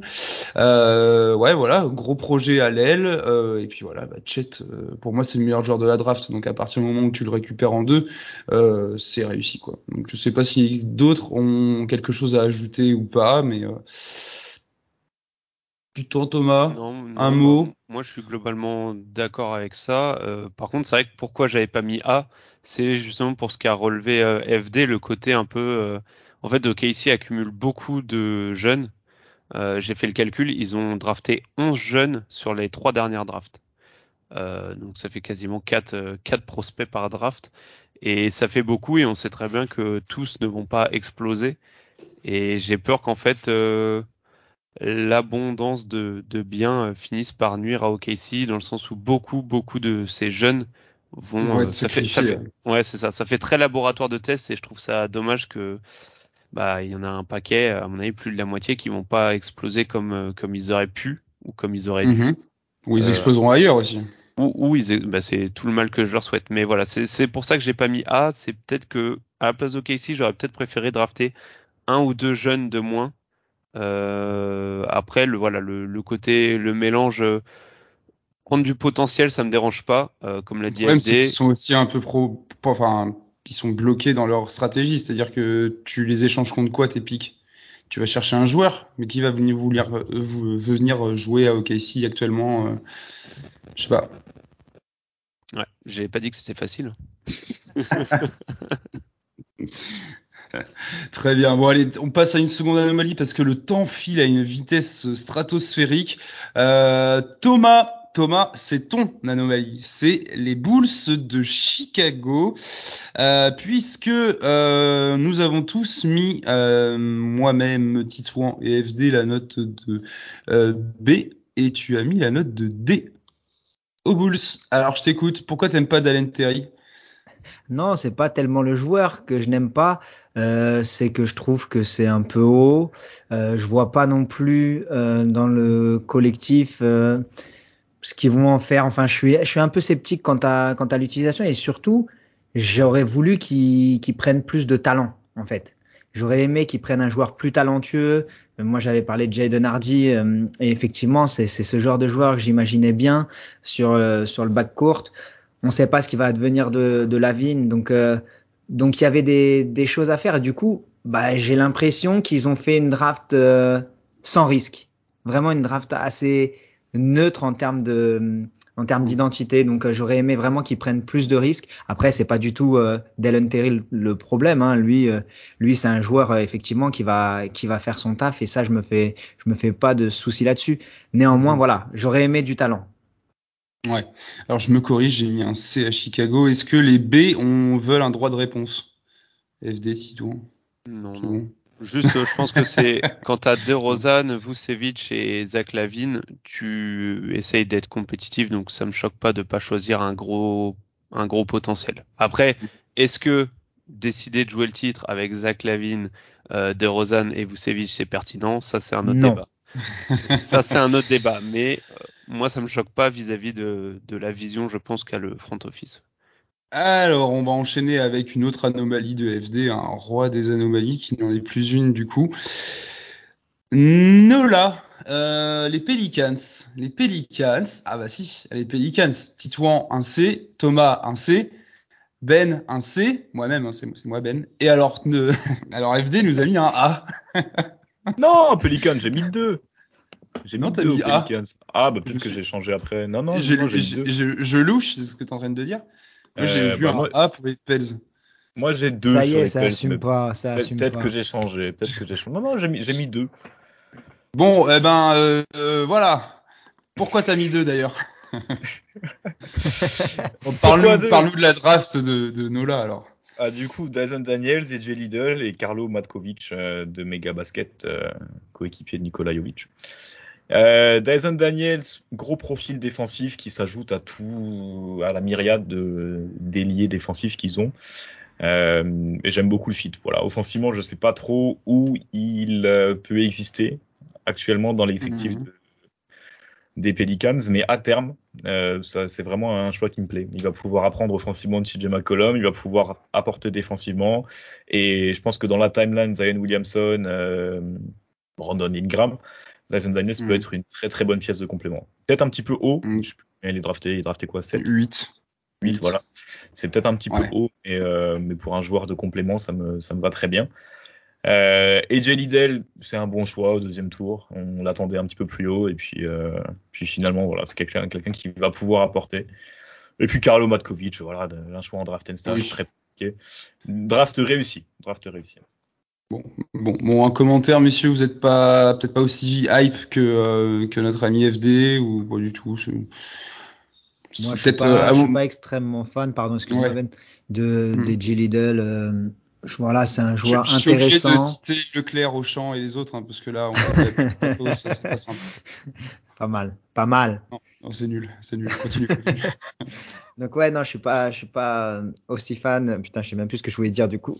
je suis plus aussi, je suis pas aussi fan des Lidl que je trouve un peu petit et que je sais pas si si ses qualités, tu en parlais tout à l'heure euh, sur un autre prospect, mais si ses qualités seront aussi euh, importantes euh, en NBA qu'elles l'étaient en NCA et s'il aura le même apport. C'était Malakai Branham, son coéquipier à Ohio State. C'est sur lui. Ah bah tu vois. voilà. Tu vois, c'est comme un fait exprès. et donc euh, voilà, c'est plus par rapport à AJ Lidl parce que sur euh, Dyson Daniels, moi effectivement, personnellement, je suis moins hype dessus, mais je comprends totalement le choix. Et Carlo Matkovic, effectivement, euh, on le verra pas, on le verra pas. Donc donc non non, c'est vraiment que sur AJ Lidl que je mets que je redescends un petit peu ma note. Très bien, très bien, merci Thomas pour ton complément. Euh, Titouan, je te laisse la parole sur ton anomalie, qui n'en est pas non plus une incroyable. Euh, c'est histoire de pouvoir en parler. Euh, c'est la draft de Boston. La draft de Boston, je, je passe le, le mic parce que c'est ta franchise évidemment. Euh, moi-même, FD et Thomas avons donné la note de C et toi, tu as été un peu plus optimiste. On se demande pourquoi avec la note de B. Donc je te laisse parler de la draft de Boston. Tu veux dire quelque chose, FD Avec le micro? J'ai mis D, moi, j'ai mis D. Hein. Ah, oui, c'est bien, ouais, ok. T'as vraiment, mal, mal Euh, non, bah du coup Boston, euh, oui. Après, est-ce que j'ai mis B parce que je suis fan des Celtics, c'est possible. Euh, non, en vrai, le truc c'est que Boston avait un pic 53 et comme on en parlait en off, l'attente pour moi était minime. beaucoup voulaient cibler un intérieur à développer, chose qui s'entendait et je voulais aussi d'ailleurs. Mais les Koloko, Kessler, Kamagate, Moussa Diabaté, tout ça était déjà parti. Donc je pense que le front office c'est 10, on va pas drafter un pivot juste histoire de dire qu'on a drafté un pivot, ça sert à rien. Donc au lieu de ça, il récupère un, jeune guard très athlétique euh, qui a pas mal chuté en la personne de JD Davison, qui était attendu, je pense, euh, en fin de premier tour. Mhm. Euh, donc voilà, je pense qu'ils ont eu juste, ils se sont juste dit, on prend le plus gros talent disponible en, 53, un, un, gars qui était attendu beaucoup plus haut. Alors il faudra du temps parce que c'est, il a un jeu à peaufiner, euh, beaucoup de pertes de balles, des problèmes de compréhension dans le jeu. Hum, il y a, un, côté un peu poulet sans tête, euh, mais si le mhm. développement se passe bien, je trouve qu'il peut être ce joueur qui apporte son, son grain de folie en sortie de banc et c'est un profil qui, qui manque clairement à Boston. Donc je trouve que le, le profil ciblé est très intéressant. Après, euh, ouais, ça, ça va demander du, du temps à, à se développer, mais en 53, le, le pari est pas très risqué. Très bien. Merci, pour euh, cette belle expression, poulet sans tête. merci, merci euh, Titouan. Euh, on va passer à la dernière anomalie de FD.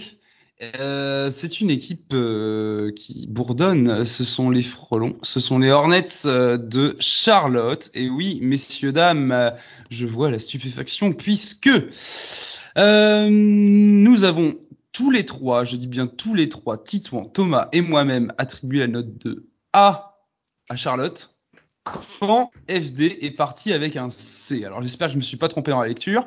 Non, non, c'est bon. Tu confirmes C'est bon, Je confirme. Voilà. Non, il avait mis E. Donc, donc eh bien, écoute, euh, FD, euh, je te laisse euh, nous expliquer pourquoi tu trouves que la draft de Charlotte est juste convenable quand nous, nous la voyons très réussie. Quand tu, quand tu vois le résultat seulement, tu vois Mark Williams et Bryce McGowan, effectivement, c'est réussi. Euh, on, envoyait tous Mark Williams, c'était le pic de, enfin c'était le choix de mock le moins original de l'histoire de, de, l'humanité. On envoyait tous Mark Williams à Charlotte parce que voilà, c'était logique. Il, il le récupère. Félicitations, bravo Charlotte. Euh, mais encore une fois, ils auraient pu avoir Jalen Duren. Moi, c'est surtout ça en fait qui me qui me qui me chafouine, c'est qu'il y avait moyen de prendre Jalen Duren. Ils ont ils sont restés sur Mark Williams. Euh, j'aurais aimé voir un petit peu plus de risques pris. Euh, j'aurais aimé, euh, mhm. j'aurais aimé qu'il qu s'adapte en fait, qu'il voit que Mark Williams effectivement était toujours là, mais il y avait possibilité de prendre Jalen Duren, qui pour moi fit un petit peu mieux d'une la timeline de la Melo Ball et qui est juste plus talentueux et qui offre plus de possibilités tactiques et, et sur le futur que, que, Mark Williams, qui est un profil que, que j'aime aussi beaucoup. Mais voilà, c'est un choix logique, convenable. McGowens un de mes chouchous, vous le savez. Euh, mais je suis réaliste. Pour moi, c'est un profil euh, très risqué. Il y a autant de chances que. Euh, enfin, il y a, on va dire qu'il y a plus de chances qu'il soit une légende de J-League que qu'il finisse à 20 points de moyenne en NBA. C'est déjà bien quand même. Hein pas mal ça.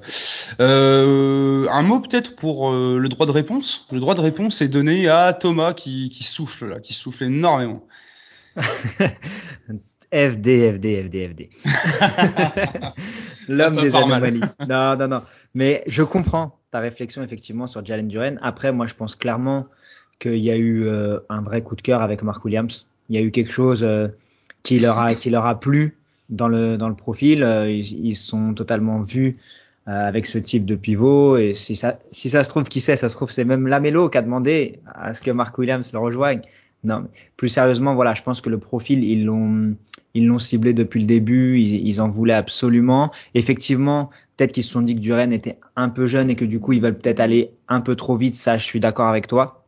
Néanmoins, euh, les deux choix sont des sont des bons coups. Bryce McGowan, effectivement, il y a des incertitudes, mais pour le coup, je pense que ça peut vraiment être euh, un des vrais, vrais bons coups de cette draft en 40.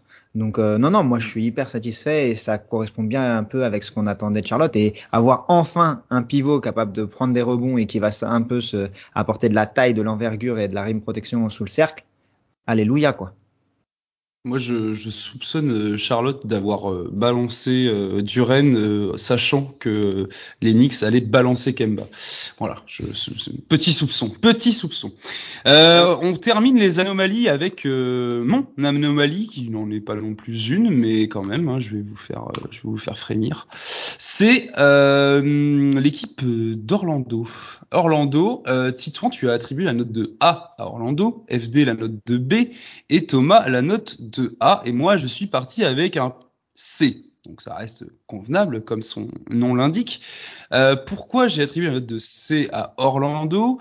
Euh, C'est en partie parce que euh, pour moi, en 1, euh, et je pense que pour ça, on était quand même plus ou moins tous d'accord, n'est-ce pas, messieurs, que euh, Chet Holmgren était euh, le meilleur talent disponible en première position et qu'ils ont sélectionné Paolo Banquero. je n'ai absolument rien contre Banquero, qui est probablement un très grand, euh, qui sera très bon, un très bon joueur NBA. J'ai aucun problème là-dessus. Je, je juste, voilà, euh, pour moi, c'est pas le meilleur joueur disponible qu'ils ont sélectionné en 1. Euh, je suis un peu sceptique euh, sur euh, le potentiel fit qui peut y avoir euh, à Orlando. En tout cas, ça implique euh, de bouger des choses, notamment euh, notre ami Cole Anthony à la main, à voir ce que Suggs fait, parce que voilà, Banquero il va avoir besoin du ballon, et des gars, les tractions arrière différentes d'Orlando, ça va être compliqué de jouer avec un mec qui tient le ballon un peu plus haut. Euh, donc voilà, après Caleb Houston, j'aime bien évidemment en 32 il me semble, euh, un ailier à potentiel que je voyais plus haut aussi. Donc techniquement, on pourrait interpréter ça comme un bon coup, mais c'est pareil. Encore une fois, je sais pas tellement où il peut trouver sa place, euh, même pour se développer. donc voilà, je c'est convenable, c'est des bons choix, mais c'est pas une draft pleinement réussite pour ma part pour Orlando. Un commentaire, un avis, une suggestion? Bah, en fait, en, en t'entendant, euh, c'est vrai que j'ai envie, euh, après réflexion, de leur mettre un B plutôt qu'un A. Euh, parce que c'est vrai que pour moi, le fit était net avec Chet en plus, en plus du talent. Hmm. Donc voilà, après, moi j'avais Chet et Banquero dans le même tiers dans mon big board. Donc oui, voilà, c'est pas, non plus un, c'est pas non plus un, un drame national après avoir vu les différentes, euh, comment dire, nos différentes euh, réussites, les drafts réussis, les drafts plus ou moins ratés, les tendances dégagées par l'ensemble de nos notes, nous avons vu également les anomalies de chacun, et il est désormais l'heure du tu duel. je, je, fais, je fais incroyablement bien. Mais bref. Euh, on va reprendre, messieurs, avec les 1v1. Donc là, on est sur une équipe où deux de nos chroniqueurs sont en désaccord total, on va dire total ou plus ou moins total. Donc il y a cinq équipes, cinq duels. Euh, l'idée est simple, c'est euh, une minute par chroniqueur pour essayer de convaincre l'ensemble de notre auditoire. Euh, on va commencer tout de suite avec les Raptors de Toronto.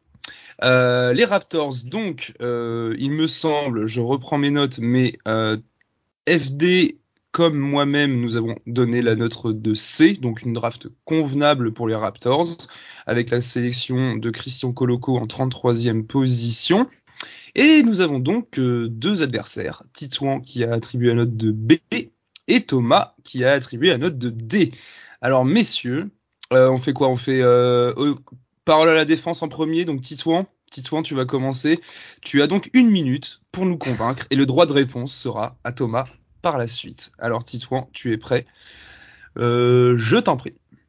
Ça marche. Alors pour moi, c'est une très bonne draft des Raptors, tout simplement parce que le besoin avant la draft et même pendant l'intersaison est euh, celui de meneur. Euh, c'est vrai qu'au poste de meneur, ils ont que Fred Van Vliet, qui est d'ailleurs pas vraiment un meneur, qui est plus un combo. Euh, le problème, c'est qu'on l'a dit, cette draft est un peu dépourvue de, bons meneurs. Le seul bon meneur au premier est parti en fin de premier tour, qui était euh, Tai Tai Washington. Donc, Tai Tai étant parti, pour moi, ils pouvaient pas combler leur problème de meneur à la draft. Euh, et, ça, et ça se tient. Du coup, ils sont partis sur un profil qu'ils aiment beaucoup, c'est-à-dire un profil très physique, très athlétique. Euh, et avec un, un, Chris Boucher qui est, qui est agent libre, euh, je trouve que ça fait une bonne solution de remplacement. Je mets pas A parce que ça peut faire doublon avec Achua. Euh, mais, mais voilà, pour moi, ça reste une très bonne note, même si on sait que Nick Nurse aime bien jouer, euh, jouer grand et donc on peut, on serait pas étonné d'avoir quelques minutes de Achua. Euh, et c'est terminé. c'est énorme, j'adore ça. Time, time. Thomas, droit de réponse, c'est tout de suite dans le CCS. Ok, bah ce qui est bien, c'est que Titouan a fait un petit peu les arguments pour, mais en même temps les arguments contre. Donc c'est bien, j'ai presque même pas besoin de parler. Effectivement, ils avaient besoin d'un meneur, ils prennent un pivot, ok. Ils prennent un pivot qui a exactement en fait le même profil que le genre de pivot qu'ils prennent euh, ces dernières années. Euh, Chris Boucher, on va en parler. Chris Boucher, ça veut dire qu'ils le resignent pas, mais en même temps ils prennent un joueur qui est dans le entre guillemets dans le dans le même profil, absence de shoot total pour Coloco. Donc euh, donc moi, je suis pas, je suis pas convaincu par le spacing qu'il va apporter non plus. Et, euh, et enfin, comme Tito en disait une nouvelle fois, on a Precho Sachua, qui est clairement le pivot qu'il va falloir développer. Donc euh, moi, je me demande plutôt si euh, l'arrivée de Christian Coloco, c'est pas fait pour euh, aussi contenter un certain Camerounais qui fait partie de l'équipe et qui, qui serait ravi de voir un de ses compatriotes arriver, arriver dans le roster. Et dans ces cas-là, les raisons et peut-être l'avenir de Coloco à, Toronto et en suspens. Merci Thomas, merci Thomas. Bon je vais laisser euh, notre notre troisième larron euh, nous, trancher cette histoire. FD, voilà, qui remporte ce petit duel tranquillement? Ah, je peux comprendre les deux points de vue. maintenant, j'ai du mal à être déçu, franchement, par rapport à la draft des la Raptors. Je pense qu'ils n'avaient pas forcément beaucoup mieux à faire à l'endroit où ils ont piqué. Donc, euh, bon, voilà, c'est pour ça que j'étais parti sur convenable. Euh... Qu'est-ce qu'il y a, Ben? Rien, rien. C'est Thomas qui, qui, qui refuse euh, absolument ton jugement. J'ai bien l'impression, euh, on voit à la caméra des gestes totalement inappropriés. Non, non, pour moi, j'ai un peu du mal à vraiment avoir à être insatisfait de cette draft. Ils, ils quelqu'un qui vont pouvoir qui vont pouvoir faire jouer. Et euh, à ce moment-là, draft c'est toujours une bonne chose. Ouais, c'est pour moi aussi c'est convenable. Donc euh, bon, vous trancherez, euh, chers auditeurs et auditrices, ce genre de duel et on enchaîne avec le duel suivant. Et nous retrouvons Titouan, Titouan de toute façon qui est dans les cinq duels du jour, hein, faut chercher. Et on se destine, on se dirige pardon vers la Californie avec les euh, Lakers, puisque moi-même et Thomas avons attribué la note de convenable aux Lakers pour cette draft, la draft de Max Christie, mon Spartans en 35e position. Euh, mais Titouan leur a donné la note de B et FD la note de D. Donc parole encore une fois à la défense. Titouan, je te laisse ouvrir le bal, tu as une minute. Je me retrouve à défendre les Lakers, c'est pas triste. Euh, non, mais les Lakers, pour moi, c'est comme le, leur voisin des Clippers. Ils avaient qu'un seul choix euh, au second tour, donc 35e euh, position, et ils se sont tournés vers un, joueur avec un, bon potentiel qui a légèrement chuté. Euh, donc McChristy, qui est un arrière ailier euh, en provenance de Michigan State. pour moi, son tir est déjà projetable avec un potentiel de, de shot creator et, et un défenseur d'équipe assez solide. Euh, donc voilà, après, je pense pas qu'il apportera. C'est vrai que si tu veux jouer, tu vas jouer le titre à court terme, je pense pas qu'il t'aidera. Mais vu le peu de choix de draft que les Lakers ont, euh, c'est pas mal d'ajouter un peu de talent pour préparer l'après LeBron James. Et dans ce sens, je trouve que Chrissy est un choix euh, très pertinent et, et mhm. important pour, pour l'après, pour le futur des Lakers. Très bien, merci Titouan. Un peu moins d'une minute, FD, droit de réponse, c'est maintenant. Bah déjà moi je suis pas suis pas persuadé que euh, au deuxième tour de la draft 2022 les Lakers soient déjà en train d'essayer de, de, de, préparer l'après LeBron. Je pense que c'est pas c'est ni le moment ni l'endroit pour le faire. Euh, c'est pas au deuxième tour que tu vas préparer ça. Euh, moi j'aurais bien aimé les, les, voir choper quelqu'un qui va pouvoir apporter typiquement un genre de protecteur de cercle. On parlait de Christian Coloco. Moi c'est un profil qui m'aurait pas dérangé pour les Lakers. Euh, il Mike Christie qui est un joueur que j'aime bien mais voilà qui a besoin d'énormément de développement. Euh, qui voilà son, son tir c'est une grosse inconnue. On a tous les deux envie d'y croire, Tito, on est d'accord, mais c'est encore une grosse inconnue. Il est à 31% cette année en NCA. Euh, mais pour moi, voilà, c'est un profil qui, si tu veux le faire euh, jouer ces années, est vraiment répétitif avec leurs les qui sont plutôt bons en défense, mais qui manquent de création et qui manquent de tir. Donc euh, pour moi, il y avait mieux à chercher et je suis un peu déçu de la part, de la part des Lakers. Ok, merci beaucoup FD. Thomas, tu veux arbitrer ce, petit duel sur les Lakers? Oui, je vais arbitrer en donnant la, victoire, non pas du tout. juste pour, euh, pour exprimer le fait qu'effectivement, moi je pense que les Lakers avaient quand même d'autres possibilités et qu'apporter un jeune joueur comme disait FD qu'il faut développer, c'est c'est bien, hein, c'est bien de le tenter, mais est-ce qu'il n'y avait pas autre chose à faire? Et ça correspond pas un peu avec les timelines de, des Lakers. Donc euh, voilà pourquoi j'ai mis convenable. Euh, mais hmm. c'est pas c'est pas exceptionnel non plus. Un joueur peut-être plus NBA ready, euh, ça pourrait être ça aurait pu être pas mal. On enchaîne monsieur euh, messieurs avec la euh, messieurs on enchaîne avec le, le, le, troisième duel et on retrouve euh, bah, les même protagoniste pour le duel suivant entre Titouan et FD, puisque j'ai attribué la note de C, FD aussi, mais c'est lui qui va se charger de défendre euh, la draft moyenne des Bucks de Milwaukee. Titouan a attribué la note de A aux Bucks, FD et moi-même la note de C, Thomas leur a attribué la note de B, donc on se dirige à un duel entre Titouan et FD, et comme d'ordinaire, Titouan, le défenseur des Bucks, je te laisse la parole pour une minute défenseur de toutes les équipes. Euh, non, mais on, en parlait, euh, on en parlait pour les Lakers. Euh, bah, du coup, je vais reprendre l'argument de FD. et les, Bucks sont compétitifs. D'ailleurs, ils visaient le titre cette année et je pense qu'ils auraient pu aller plus loin si Middleton n'était pas blessé.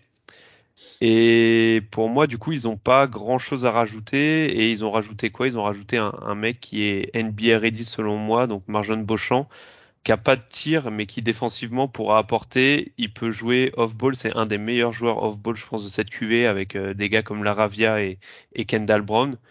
Euh, en transition, il est, il est super fort, il est très athlétique, très intelligent. Donc, il n'y a pas encore le shoot. C'est, c'est vrai que c'est un petit peu le souci, mais en tout cas, moi, j'aime beaucoup euh, ce pic-là du côté des Bucks. Et Hugo Besson qui a chuté en toute fin de draft. Euh, pour moi, ça peut être, je sais pas s'il va devenir vraiment le Tyler Hero euh, euh, français, mais en tout cas, en toute, toute fin de draft, j'aime bien, j'aime bien ce choix et, et s'il se développe bien, il peut rapporter du shoot. Très bien, merci Titouan. FD, droit de réponse, c'est maintenant. Bah, tout simplement, Titouan l'a dit, pour l'instant, il n'y a pas le tir pour Marjon Beauchamp. Euh, pour l'instant, il n'y a pas le tir et moi, quand, je pense aux Bucks et euh, aux role players sur les postes 2-3, mais c'est le tir en fait euh, qui est qui est vraiment nécessaire et c'est ça qui me qui fait que j'ai mis que convenable. Pour moi, c'est pas une mauvaise draft. Hein. Mm. Euh, même en live, j'avais on avait, on avait tous été assez hypés déjà parce que Marjane Beauchamp c'est une super histoire euh, de développement et puis voilà son histoire personnelle est vraiment formidable. Mais si, si, on croit pas au tir, tu vois, Titouan, tu crois, tu crois pas au tir, mais j'ai du mal à mettre une, une bonne note en fait. Euh, si à la limite tu me dis je crois au tir de Marjane Beauchamp, à ce moment-là, je, je, je, suis vraiment d'accord avec toi et je mets une très bonne note à cette draft. Euh, mais voilà, s'il si, arrive à tirer, ce sera une très bonne sélection. Il pourra apporter dès, la première année. Sinon, ça va mhm. être plus compliqué. Non, moi je crois au tir. Je voulais préciser. D'accord. Il, il en a pas actuellement, mais perso, j'y crois. Ok, ok, ok. Mais Thomas, tu es le juge euh, suprême, donc je te laisse donner euh, un vainqueur ou non, d'ailleurs. Bah, moi, j'avais mis la note de B et après avoir entendu ces arguments, je reste convaincu que euh, donc je suis convaincu par Titouan dans le sens où pour moi les Bucks en fait ont réalisé une draft à leur image. C'est une équipe qui shoot extérieur, qui défend. Donc ils ont en fait amené exactement les deux profils qu'ils ont qu'ils ont besoin et qu'ils ont l'habitude en fait de mettre sur le terrain. Effectivement, il n'y a pas tout chez l'un et l'autre. Euh, pour Hugo Besson, il va falloir travailler la défense. Pour Beauchamp, c'est le tir. Mais au moins, il y a l'un des deux facteurs qui est là. Donc pour moi, ça c'est hyper important et euh, au moins on comprend la ligne directrice et pour moi ça c'est hyper important dans une franchise. Ok, un peu de cohérence du côté des Bucks. Messieurs, nous allons du coup passer au euh, quatrième duel qui oppose. Alors Titouan, vous aurez compris que bah, lui c'est un habitué. Et Thomas, et on se destine vers euh, l'Ohio pour parler de Cleveland. Donc FD et moi-même avons attribué la note de C pour convenable pour la draft euh, des Cavs, alors que Titouan a donné la note de D et Thomas la note de B. Alors cette fois, on commence par toi, Thomas. Une minute, c'est parti. Alors, je vais défendre nos amis Cavs parce qu'effectivement, pour moi, la draft est plutôt réussie dans le sens où ils ont un process qui s'est engagé, un process qui, qui commence un petit peu à marcher et ils ont en fait pris euh, avec Oshai Akbaji un joueur capable de directement s'insérer dans ce, dans ce roster et dans cette équipe. En plus, ils vont répondre à un problème qu'ils avaient sur le poste 3 où on sait qu'ils ont fait jouer pas mal Laurie Markkanen. Donc c'est intéressant. Lui, pareil, il est prêt directement. Alors, J'anticipe, hein, Titouan, je sais qu'il va me dire qu'ils veulent aller trop vite. Mais non, ils veulent pas aller trop vite. En fait, ils ont, ils ont le process qui est là. Ils vont construire autour d'Evan Mobley. Donc, ils font venir son frère. Qui de mieux que son frère pour venir appuyer le, le gars? Il n'y a pas mieux. Et ensuite, ils trouvent des role players qui joueront peut-être pas forcément avec Khalifa Diop qui est très physique, qui va protéger, euh, qui va protéger euh, dans le cercle et qui, euh, près du cercle et qui va probablement peu jouer. Et Luc Traverse qui ne jouera sans doute pas beaucoup, mais qui voilà, qui a des qualités off ball surtout. Ok, merci Thomas. Titouan, je te laisse la parole. Alors, en effet, Thomas a, essayé de griller euh, mon carton. Euh, donc, en effet, moi, je, parlais du fait que je pense que les Cavs euh, se sont vus un peu trop beau trop vite. C'est une équipe qui est, bien construite, mais je pense qu'elle n'est pas encore à l'étape de drafter des joueurs NBA ready avec un faible plafond. J'ai l'impression qu'ils ont drafté comme une équipe qui joue le titre l'année prochaine. Et, c'est ça qui m'embête. Pourtant, j'adore Akbaji et ce sera un très bon joueur et il va leur apporter sans aucun souci. Mais ça m'embête quand il y avait du AJ Griffin, du, du Tari Eason, ce, genre de joueur-là qui était derrière avec euh, potentiellement un plafond un peu plus haut. Euh, voilà. Après, Akbaji est quand même un bon joueur, c'est pour ça que je mets pas eux. Mais par contre, les seconds tours de draft, pour, les, les trois seconds tours, pour moi, c'est un scandale. Khalifa Diop, je suis même pas sûr qu'il mette un pied sur un parquet NBA. Isaiah Mobley, c'est clairement juste pour contenter, euh, pour contenter son frère. Euh, quand on voit qu'il y avait du, euh, j'avais noté qui, il y avait du Edge Lidl, du Diabaté, du Kills de Dispo. C'est un peu embêtant, je trouve. Très bien, très bien. FD, un avis sur ce petit duel? Bravo aux deux protagonistes, mais par contre, moi, je ne change pas mon avis. J'avais mis D. Euh, ah, j'ai vu C, moi j'ai vu C. Voilà, on a dit C, non, j'avais mis D, mais pour, pour les mêmes raisons que, que Titouan. Ouais, okay. euh, et puis euh, juste pour ajouter ça, pour moi, Ochayage Baji est assez répétitif, du moins dans le profil physique, euh, de ce qu'ils ont déjà avec Kokoro, en fait. Euh, J'aurais aimé qu'ils choisissent quelqu'un plus sur les postes 3-4. Là, il, mm. il, sélectionne encore un mec sur les postes 2, mais qui est à la taille d'un poste 2, quoi. J'aurais aimé un peu plus de versatilité euh, au moins sur le, profil physique. Mmh, mmh, mmh, ça s'entend, ça s'entend. Eh bien, messieurs, il est l'heure de passer au dernier duel en 1v1. C'est Destination Washington qui oppose FD, qui a attribué la lourde note de E. Donc, je rappelle, la note de E, c'est la c'est l'équivalent d'une draft où il a été très déçu de, des Wizards. Euh, Thomas et moi-même avons donné la note de D, donc une draft, une draft décevante. Et notre ami Titouan, la fleur au fusil, est parti avec la, la note de B.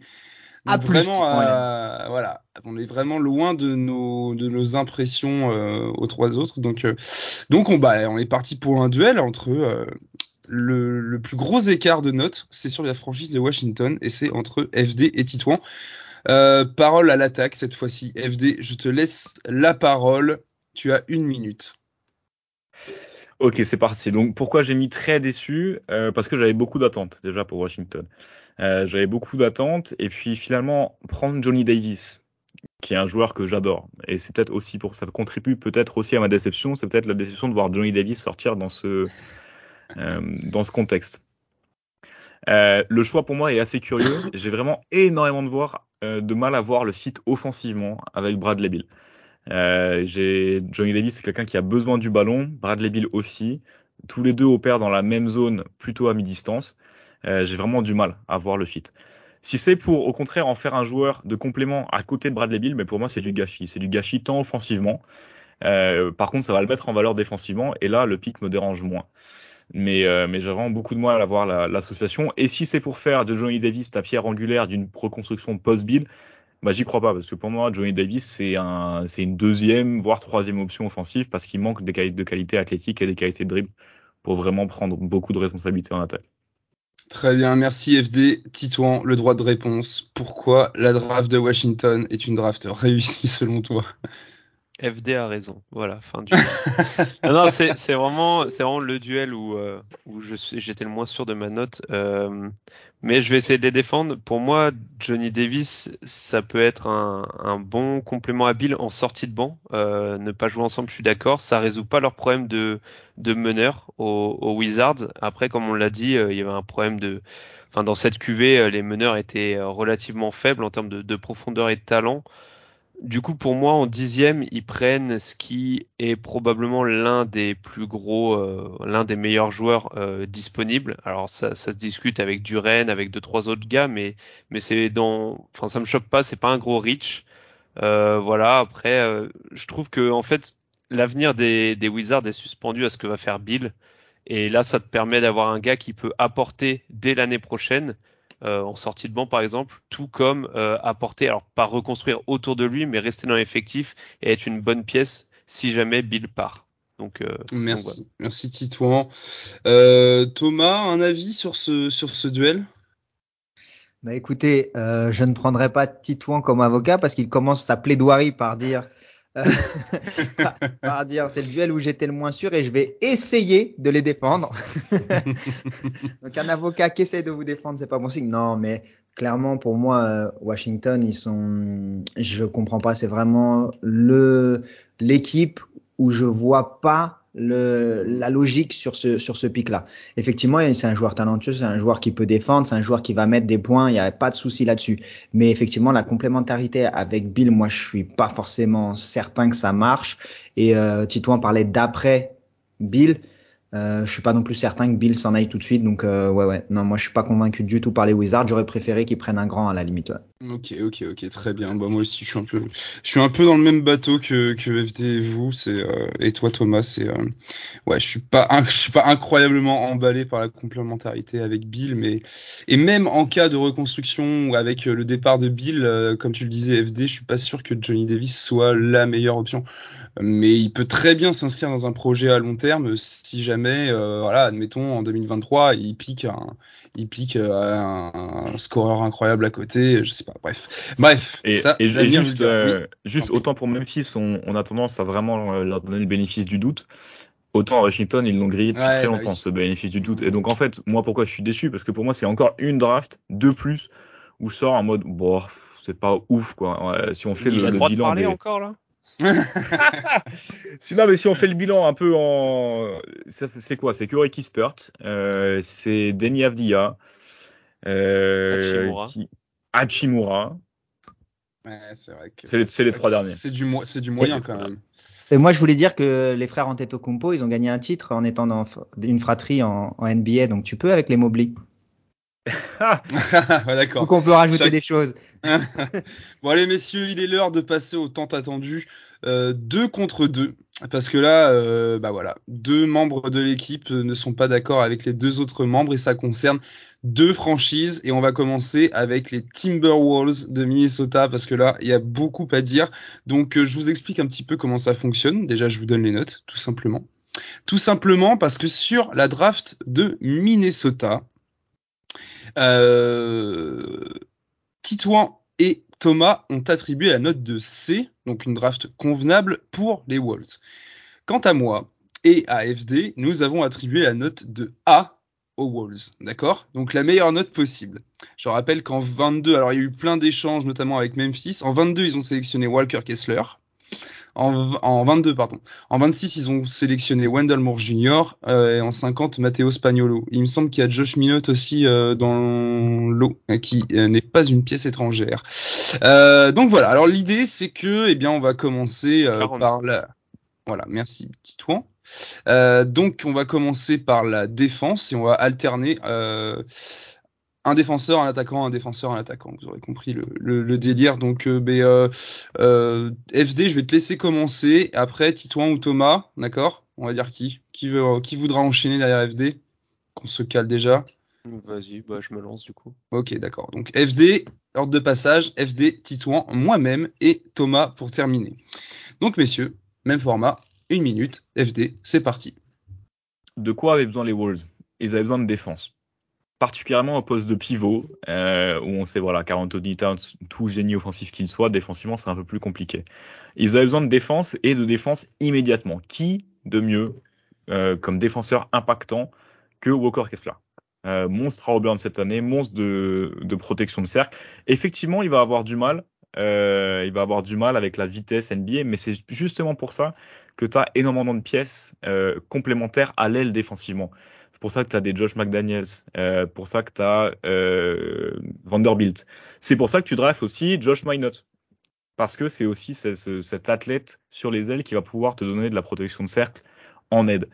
Wendell Moore, il est un petit peu, euh, c'est un peu l'homme à tout faire, bon sur l'homme, correct en défense collective et qui va pouvoir apporter du, du tir à trois points et offensivement. Euh, donc pour moi, c'est une draft très cohérente qui va pouvoir euh, donner des, euh, des, des, des, pièces tout Et merci FD, ça fait une minute. Titouan, le droit de réponse, c'est pour toi et c'est euh, maintenant. Ouais, alors le choix de Walker Kessler, c'est vraiment celui qui m'embête. Euh, Wendell Moore, j'ai rien à dire là-dessus. Euh, Walker Kessler, ce qui m'embête, c'est déjà euh, là où il a été pris. Euh, donc euh, pris au pic 22, euh, ça me semble très haut, alors que moi j'en vois un deuxième, peut-être même un troisième pivot en NBA, j'accroche pas du tout, j'ai peur qu'en fait là où il a dominé en NCA, de par sa taille, son physique et, et, sa bonne rim protection, j'ai peur que face à des meilleurs athlètes, des, des gars un peu plus physiques en NBA, ce soit ça devienne un rim protecteur plus lambda, j'ai envie de dire. Donc euh, voilà, après sur hmm, donc pour moi un pic beaucoup trop haut. Euh, et je pense que ce genre de profil rim protecteur aux côtés de Carl Anthony Towns, tu pouvais trouver ça à la free agency euh, ou via des trades. Après, Josh Minot, euh, très gros athlète, mais pas un basketteur à l'heure actuelle.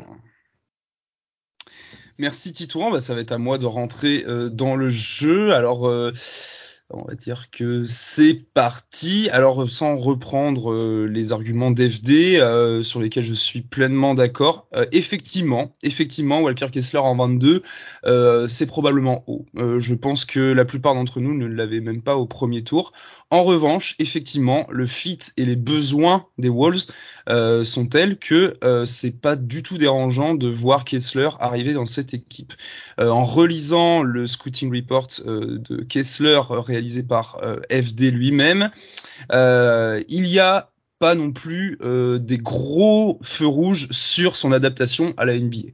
Euh, il a montré euh, certains flashs, notamment dans dans sa capacité à pouvoir tenir un peu de mobilité à l'intérieur, donc il peut quand même se déplacer. Hein, c'est pas un arbre.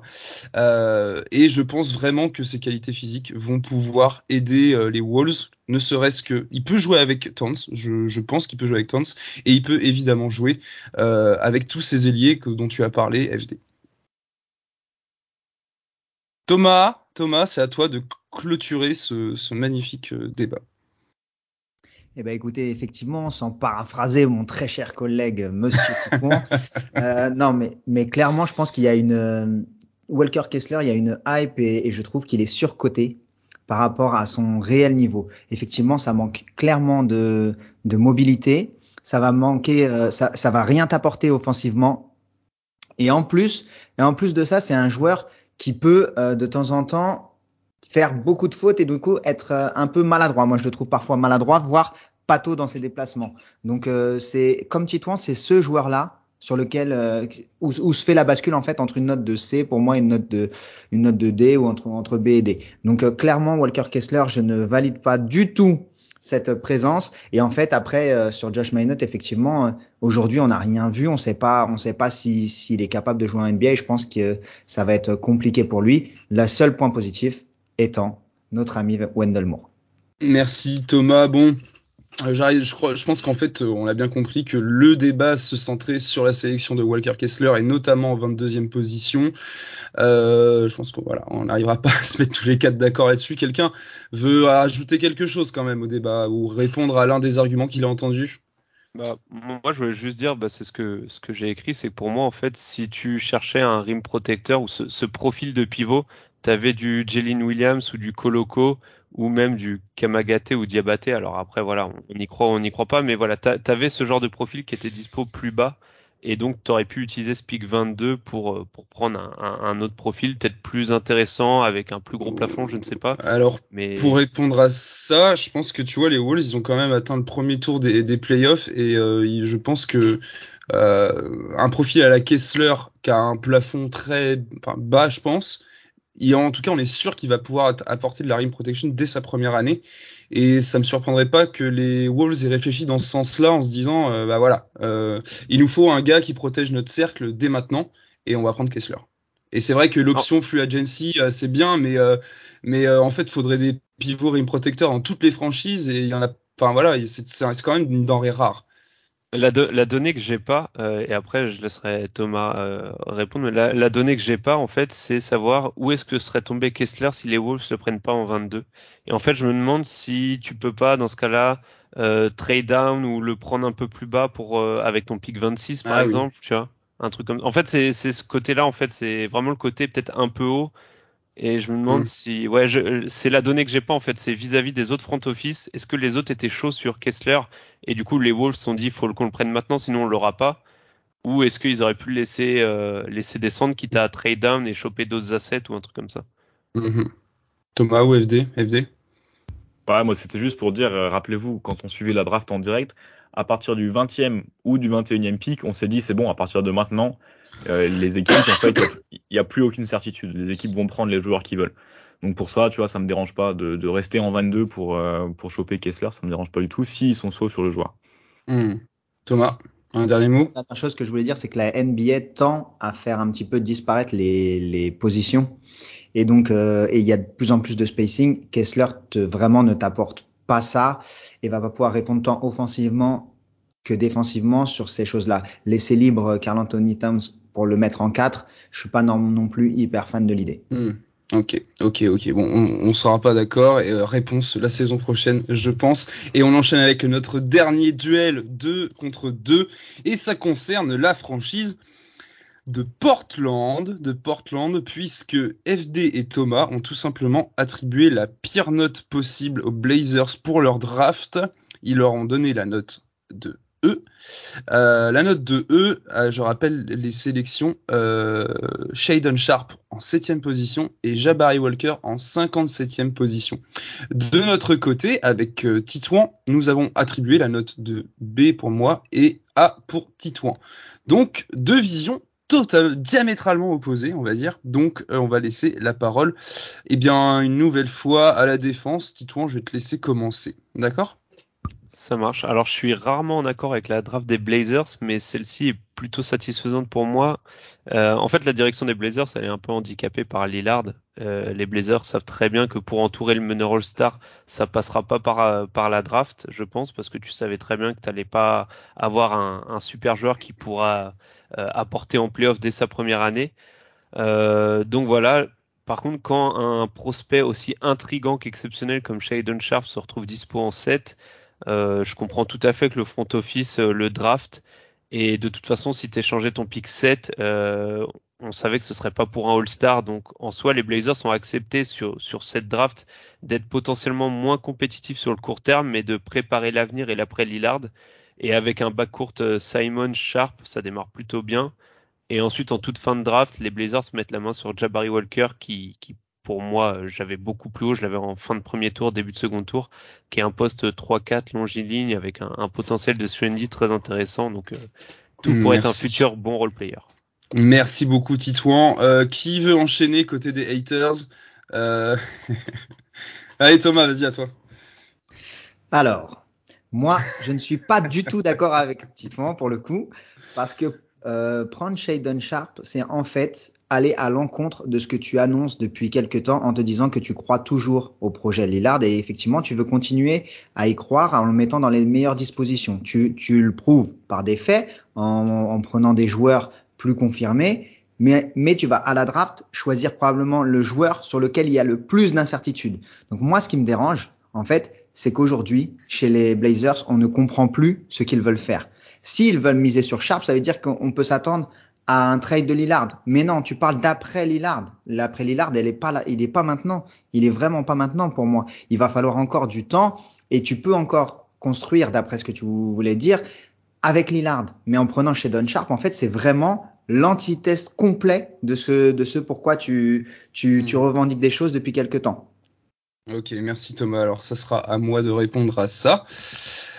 Alors, alors déjà, d'abord, euh, effectivement, euh, la politique des Blazers sur cette draft et vis-à-vis de Lillard est quand même assez floue. Euh, on ne sait pas ce qu'ils comptent faire.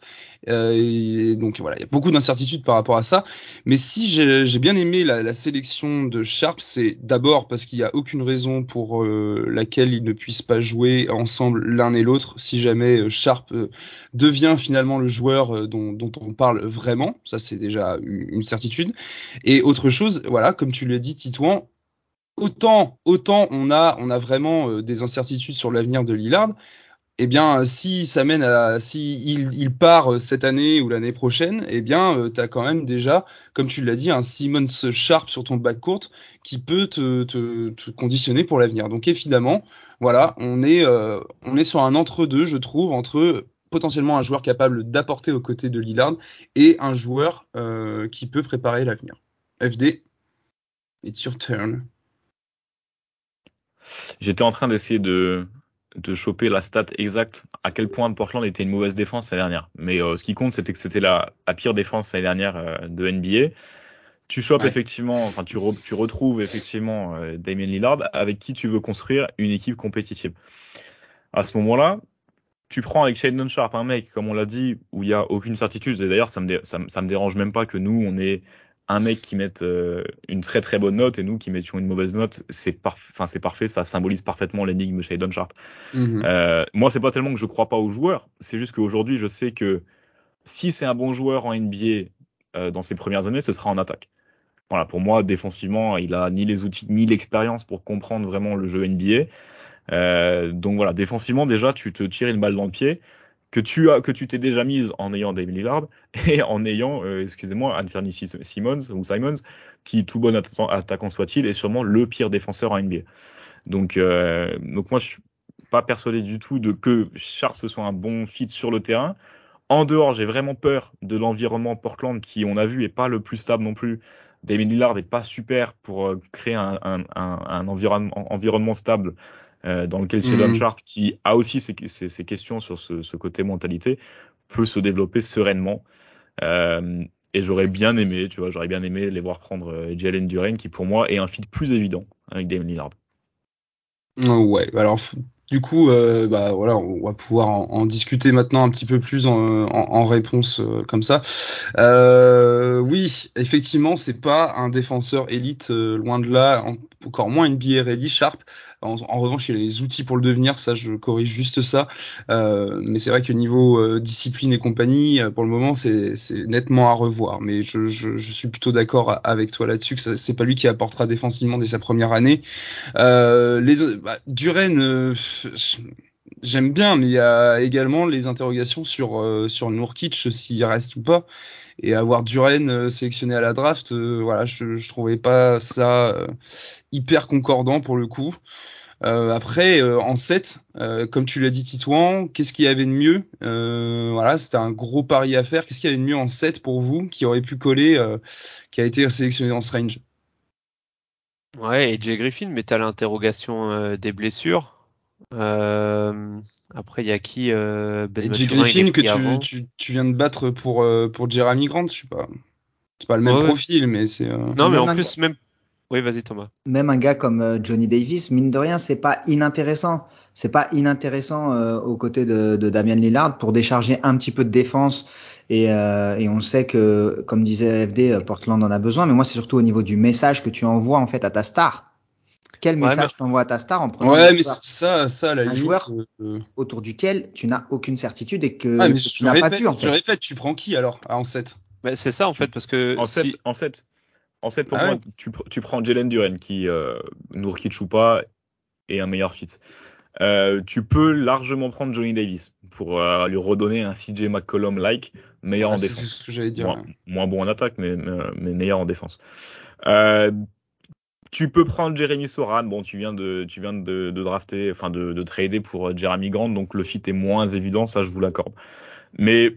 Et vous pensez que vous auriez mis une note de B ou A euh, s'ils avaient fait cette sélection? Ou c'est juste ah, que leur, leur position, à, leur, septième position, plus le contexte euh, flou autour de Lillard, dans tous les cas, c'était une mauvaise draft Mais parce que pour moi, déjà, passer le top Avouez-le Avouez-le Non, non.